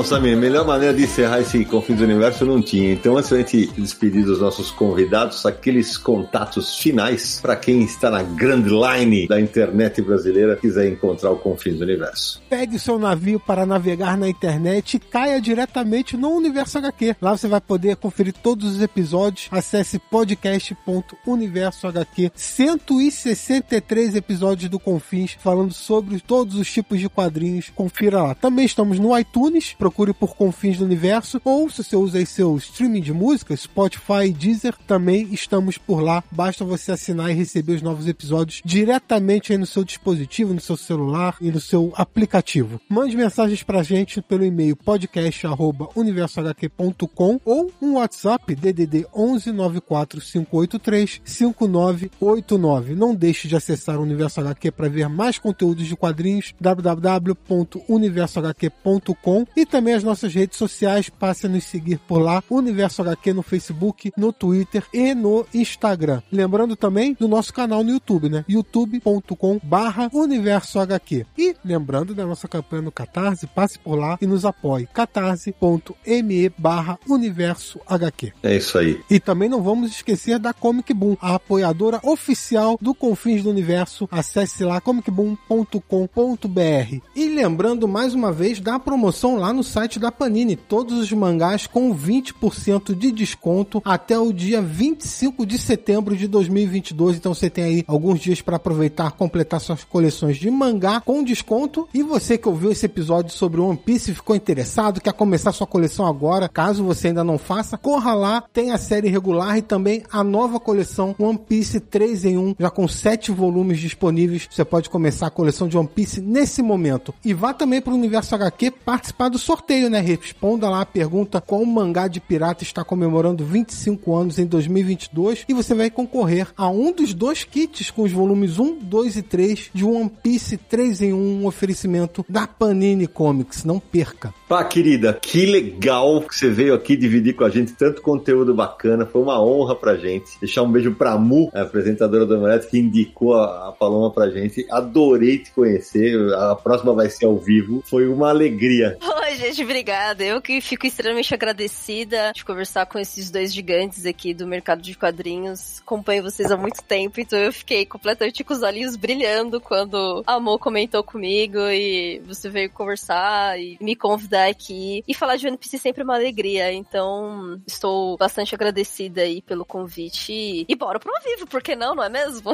Legal demais. Quem vem aqui volta. Brigadaço. Evandro, meu velho, pela segunda vez, muito obrigado. Mais uma, um show da tua parte também. Várias informações legais e uma simpatia incrível. Muitíssimo obrigado por ter topado o nosso convite. Eu que agradeço mais uma vez, obrigado. Prazer conhecer a Pá. O Renan também, que não tinha batido no papo, foi muito legal. Obrigado por terem me convidado. E, pô, quando quiserem me chamar pra ter o um papo, papo, tô sempre na área. Mais uma vez, só chamar que chega para falar de qualquer coisa aí. Obrigado mesmo. Valeu demais. E agora eu tô. Ô, Samir, você desculpa, mas você pai coruja aqui. Renan mandou bem demais, filho. Ó, baita orgulho aqui. Mandou muito, muito bem. Eu sabia que você era fã, mas nem eu sabia que você era tão fã, filho. Obrigado. É, eu que agradeço o convite e é sempre legal participar. Adoraria voltar novamente. Olha aí, Samir Aliato. Olha o que eu me arrumei pra cabeça. Se vira, meu velho. Arranjou um novo host, hein? Olha lá. One Piece 2? Vai ter o 2? Tem que ter. Aí, já tá pedindo dois. Renan mostrou que filho de peixe, peixinho é. E danado, hein? Samir, sua vez. Primeiro agradecer a Pau, Evandro e a Renan por ter dado essa aula de One Piece aqui pra gente. Muita coisa ainda ficou de fora pra falar dessa série. E é por isso que eu quero que quando terminar a gente faça mais um episódio pra falar sobre o final de One Piece. Eu acho que vai ser muito legal. Então já deixa marcado aí no calendário. Pode ser daqui a 5 anos, pode ser daqui a 10 anos, daqui. A gente não sabe, mas pretendemos fazer, né? É, esperamos estar aqui. É, e obrigado aos nossos apoiadores pela força de sempre. E a gente volta no próximo episódio. É isso aí. Vou agradecer a Paulo, Evandro, Renan, todo mundo que nos apoia, ao Samir. Hoje o Sérgio e o Naranja não participaram. E eu termino na torcida para que o final de One Piece, quando ele acontecer, seja lá quando acontecer, seja tão legal e marcante quanto foi a jornada até agora. E a gente se encontra no próximo episódio de Confins do Universo!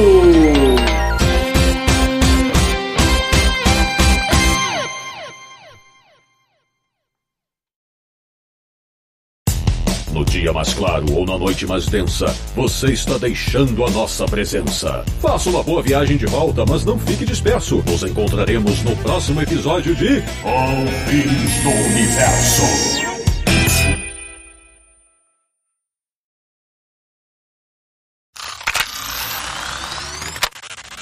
Samir, estamos bem, né? Nós falamos a beça de One Piece e acho que o pessoal vai curtir pra caramba esse episódio. Falamos pra Dedel, né? Já, já, eu, eu, tô, eu acho, eu, tô- eu tô aqui babando nos três aqui. Acho que eles mandaram bem. É, é, Faltou alguma coisa, meninos? Meninos e pá. Olha, eu falaria de mais um monte de coisa. Nossa, sem faltar, sempre vai faltar, Sedão. Vai- vai- vai.